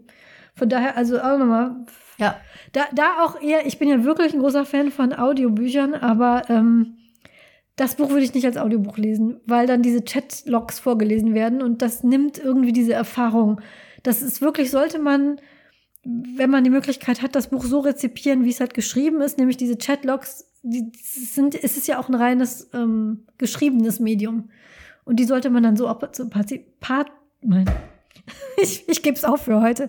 Natürlich nicht, wenn ihr irgendwie ne, eine Sehbehinderung habt oder sonst was, ja. ne, äh, Inklusivität und sowas, aber äh, solltet ihr damit jetzt keine Probleme haben, würde ich, wenn ihr ja. die Wahl habt, immer das, ähm, das Buch tatsächlich lesen und nicht das Audiobuch nehmen. Ja, ja, absolut. Äh, also ich habe tatsächlich diesmal beide auch als Audiobuch gehört ähm, und ähm, nee, alles, was du sagst, stimmt genau. Ich würde, also ich würde dringend dazu raten, das zu lesen. Ähm, anders als bei Cemetery Boys, das ähm, tatsächlich einen ganz tollen Latinx-Transmann oh, ja. hat, der das spricht. Und da ist das Hörbuch wirklich wunderschön. Das hat mir ja. sehr, sehr gut gefallen. Ja. Und ähm, nee, bei, bei den Catnet-Büchern würde ich wirklich ähm, an würde würd ich wirklich auf die Bücher zurückgreifen. Ähm, die es aber eben leider noch nicht auf Deutsch gibt, liebe deutsche Jugendbuchverlage. Ähm, zwei aufregende äh, Datensicherheitsthriller für Jugendliche. Bitte, das ist doch. Ihr könnt den auch einen ganz langweiligen das Namen ist doch ein No-Brainer. Genau. Bitte, bitte. Gebt, gebt denen irgendwie so einen ganz, ganz, ganz Ja. langweiligen Namen. Die Datensicherheit. Äh, für Kids Der. Schrecken aus dem Netz. Der Schreck aus dem Netz, genau. Hauptsache, ihr bringt's raus. Also hoffentlich findet das hier ein Markt, das wäre fände ich super. Also ich muss auch sagen, also selten hat mich und lange hat mich ein Buch nicht mehr so begeistert wie diese zwei. Und auf jeden Fall eine große Leseempfehlung, e- egal für welches Alter. Falls einer von uns, wir, wir sehen das ja immer in Spotify, auch, auch wir haben eure Daten, liebe HörerInnen. Und wir können tatsächlich sehen, so eine grobe Einschätzung, die unser Algorithmus gibt von der Altersklasse unserer Hörerschaft, die eher, sagen wir mal, im gehobeneren Segment sich befindet. Aber angeblich gibt es auch ein paar Teenager, die zuhören. Von daher solltet ihr so jemand sein und ihr lest diese Bücher, würde mich wirklich sehr interessieren, wie eure Perspektive da drauf, äh, drauf ist, weil ich kann mich natürlich da total abgeholt fühlen, mit meiner Art im Internet umzugehen, Ja. aber ich bin Ja, ja, genau. Aber ich meine, das ist, das ist, die, die Autorin ist halt natürlich auch über 40. Mhm, genau. So, das, das, das, da kann man natürlich ganz gemein sagen, ja, natürlich fühlen wir uns von ihrer Darstellung von wie Internet ist abgeholt, weil das immer noch auch unsere Vorstellung davon ist, wie Internet ist. Äh, es kann ja auch sein, dass sich das total veraltet liest schon wieder. Das äh, wäre die Frage. Das ist das Problem. Zu schnelllebig. Ja, genau. Lasst es uns wissen. Ja. Lasst es uns wissen. Lass es uns wissen. Wir, Oder lest das Buch mit euren Teenager-Kindern, genau. äh, wenn ihr welche habt. Und gebt uns, et- et- ich, ich, es interessiert mich so sehr. Ich bin wirklich kurz davor, das allen Leuten, die ich kenne, die, äh, die Englisch unterrichten, aufs Auge zu drücken und zu sagen, du musst das mit deiner Klasse lesen und erzähl mir, wie sie es finden. Ich möchte das so gerne wissen. Ja, ja, bitte macht das. Also ich weiß, dass äh, mindestens äh, eine Lehrerin hört uns zu, aber ich glaube, deren Kinder sind noch zu jung dafür. Aber äh, empfehlt es, empfehlt es euren KollegInnen und äh, seht zu, äh, dass das gelesen wird, weil ja, es äh, sind zwei sehr gute Bücher. Ja, das waren drei sehr schöne Bücher, über die wir geredet haben, die ich auch sehr gern gelesen habe. Ähm, ich habe es tatsächlich jetzt schon geschafft, mehr Bücher zu lesen als im letzten Jahr, was ja so ungefähr auch mein Ziel war, als ich dieses Tropenhaus aufgemacht habe. Und äh, diese drei Bücher haben da auf jeden Fall sehr dazu beigetragen. Von daher, wie immer, Heike, vielen, vielen Dank für deine Empfehlungen, denen ich eigentlich immer blind Sehr, folgen sehr kann. gerne. Ich habe schon wieder die nächsten drei oder vier Titel, die ich dir aufs Auge drücken, drücken möchte. Sag Bescheid, wann. Sehr gerne, immer, immer gerne. Einfach, äh, drücke einfach aufs Auge. Meine, mein Zu-Lesestapel, der wird auch nicht kleiner, aber deine Bücher immer gerne. Und dann kommen wir auch schon zum Ende. Und wie üblich müssen wir uns jetzt darüber Gedanken machen, was stellen wir denn ins Tropenhaus? Ich muss sagen, ähm, ich bin unschlüssig, aber ich glaube, ich hätte gerne so ein, so ein äh, haben wir schon einen Roboter? Ich glaube noch nicht, oder? Ich glaube, wir haben keinen Roboter. Bitte sag, dass, bitte sag, dass du den Sex-Ed-Roboter haben möchtest. Ja, äh, ich, ich weiß nicht, ob ich einen Sex-Roboter haben möchte, weil ich glaube, den brauchen wir nicht, aber, aber irgend so Roboter, den man mit was programmieren kann. Irgendwas, irgendwas Nettes. Ich finde die Vorstellung, dass wir einen Sex-Ed-Roboter haben, der ähm, aber der bereits gehackt wurde und der die ganze Zeit die sobald man mit ihm spricht, die unflätigsten Stellungsbeschreibungen von sich gibt, dass man wirklich auch immer vorsichtig sein muss. Wir müssen den auch immer direkt wieder ausstellen, weil dieser Roboter wirklich, wirklich echte Sex Education machen möchte.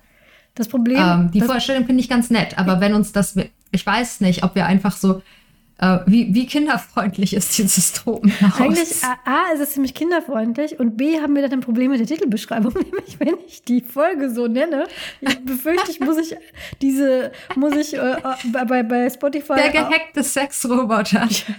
muss ich bei Spotify auf über 18 klicken und ich weiß nicht, was das mit unserem Algorithmus anstellt. Okay.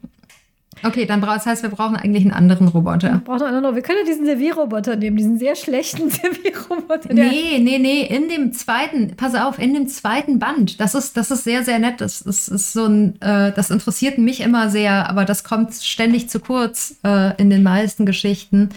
Ähm, in dem zweiten Band hat Cheshire Cat zwischendurch quasi einen Körper, weil Cheshire Cat sich immer so, ähm, fern, so, so mini ferngesteuerte Roboter bestellt und dann diese Roboter irgendwo lang steuern kann. Ähm, also wir könnten einfach einen Roboter haben. Ja, wir können einfach so einen kleinen Roboter haben, der hier so rumfährt und äh, in, in die sich irgendwelche Ja. verlorenen in ähm, in einem der Becky Chambers Romane macht das auch eine ähm, eine der Genau, KIs. das ist genau im zweiten. Äh, ich meine, das Tropenhaus lebt ja schon. Vielleicht möchte das Tropenhaus aber zwischendurch auch ein bisschen stärker verkörpert sein. genau, das und kann kann, dann diesen Roboter steuern. Das Genau. wäre doch nett. der kann dann keine Ahnung Okay. machen, was er will, schlechtes Essen servieren oder direkt wieder wegfahren oder Leute aufklären, wie er das möchte.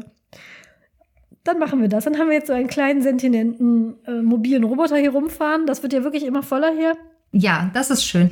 Der kann sich dann mit äh, dem nervigen Rollenspielzeug von der, von der letzten Folge unterhalten. Das wird bestimmt super. Demnächst brauchen wir eine Folge, die heißt ähm, die Noise Cancelling Kopfhörer, glaube ich. Es war mir wieder eine Schön. große Freude, dich hier zu haben, Heike. Vielen Dank, dass du mir diese Bücher empfohlen hast. Ja, es war schön, wieder da zu sein. Auf jeden Fall. Hier in unserem kleinen Tropenhaus. Es ist die 29. Folge. Kannst du das glauben? Also ich kann es kaum glauben. 29 Folgen alle zwei Wochen. Ich meine, wir haben ein bisschen unterbrochen, glaube ich, in den letzten. Also ich glaube, wir haben den Rhythmus in den letzten zwei Monaten nicht mehr wirklich, wirklich ganz einhalten können, aber wir waren auch alle sehr, sehr beschäftigt. Und sind viele Dinge passiert. Und ich meine, es ist ja auch immer alles so ein bisschen zum Spaß hier. Genau. Wir haben einmal verschoben. Wir hatten eine Pause und wir mussten einmal um eine Woche verschieben, weil so viele Leute krank geworden sind. Ich finde, das ist eine gute Quote. Ja, Auch diese Folge wird ein bisschen Ja. später kommen, weil ich schon weiß, ich schaffe das nicht in zwei Tagen zu schneiden. Aber wir waren immer, wir haben zu 99 Prozent unsere Zwei-Wochen-Rhythmus eingehalten, obwohl wir immer gesagt haben, wir halten uns nicht sklavisch dran. Aber wir haben es irgendwie doch immer geschafft. Ich finde, das ist eine Leistung in diesen volatilen Zeiten, wie man so schön sagt. Damit ich wenigstens ein Fremdwort Ein heute ausgesprochen ja, dann bedanke ich mich bei dir, Heike. Ich bedanke mich bei euch fürs Zuhören. Ich hoffe, ihr hattet eine schöne Zeit. Ich hoffe, ihr werdet eine schöne Zeit haben, diese Bücher zu lesen, wenn ihr mögt. Äh, wenn ihr jetzt zugehört habt und denkt, darüber würde ich aber gerne, super gerne mal reden. Warum reden die da nicht drüber? Dann macht das, was schon einige von euch getan haben. Schreibt uns und ihr könnt hierher kommen. Das ist wirklich so einfach. Man mag es nicht glauben, aber es ist so einfach. Schreibt uns, wir reden über ein Thema und dann kommt ihr einfach her und redet mit uns darüber. Wir würden uns sehr freuen. außer es geht um das Buch, dessen Name nicht genannt werden soll. In dem Fall bitten wir euch auf Knien, lest ein anderes Lest Buch. ein anderes es Buch. gibt so viele davon. Wie zum Beispiel diese Bücher hier von äh, teils queeren und trans AutorInnen, die sehr dringend Unterstützung brauchen, weil die Autorin von den anderen Büchern hat genug Geld und Aufmerksamkeit. Von daher. Vielen Dank und bis zum nächsten Mal. Tschüss. Bis zum nächsten Mal. Tschüss.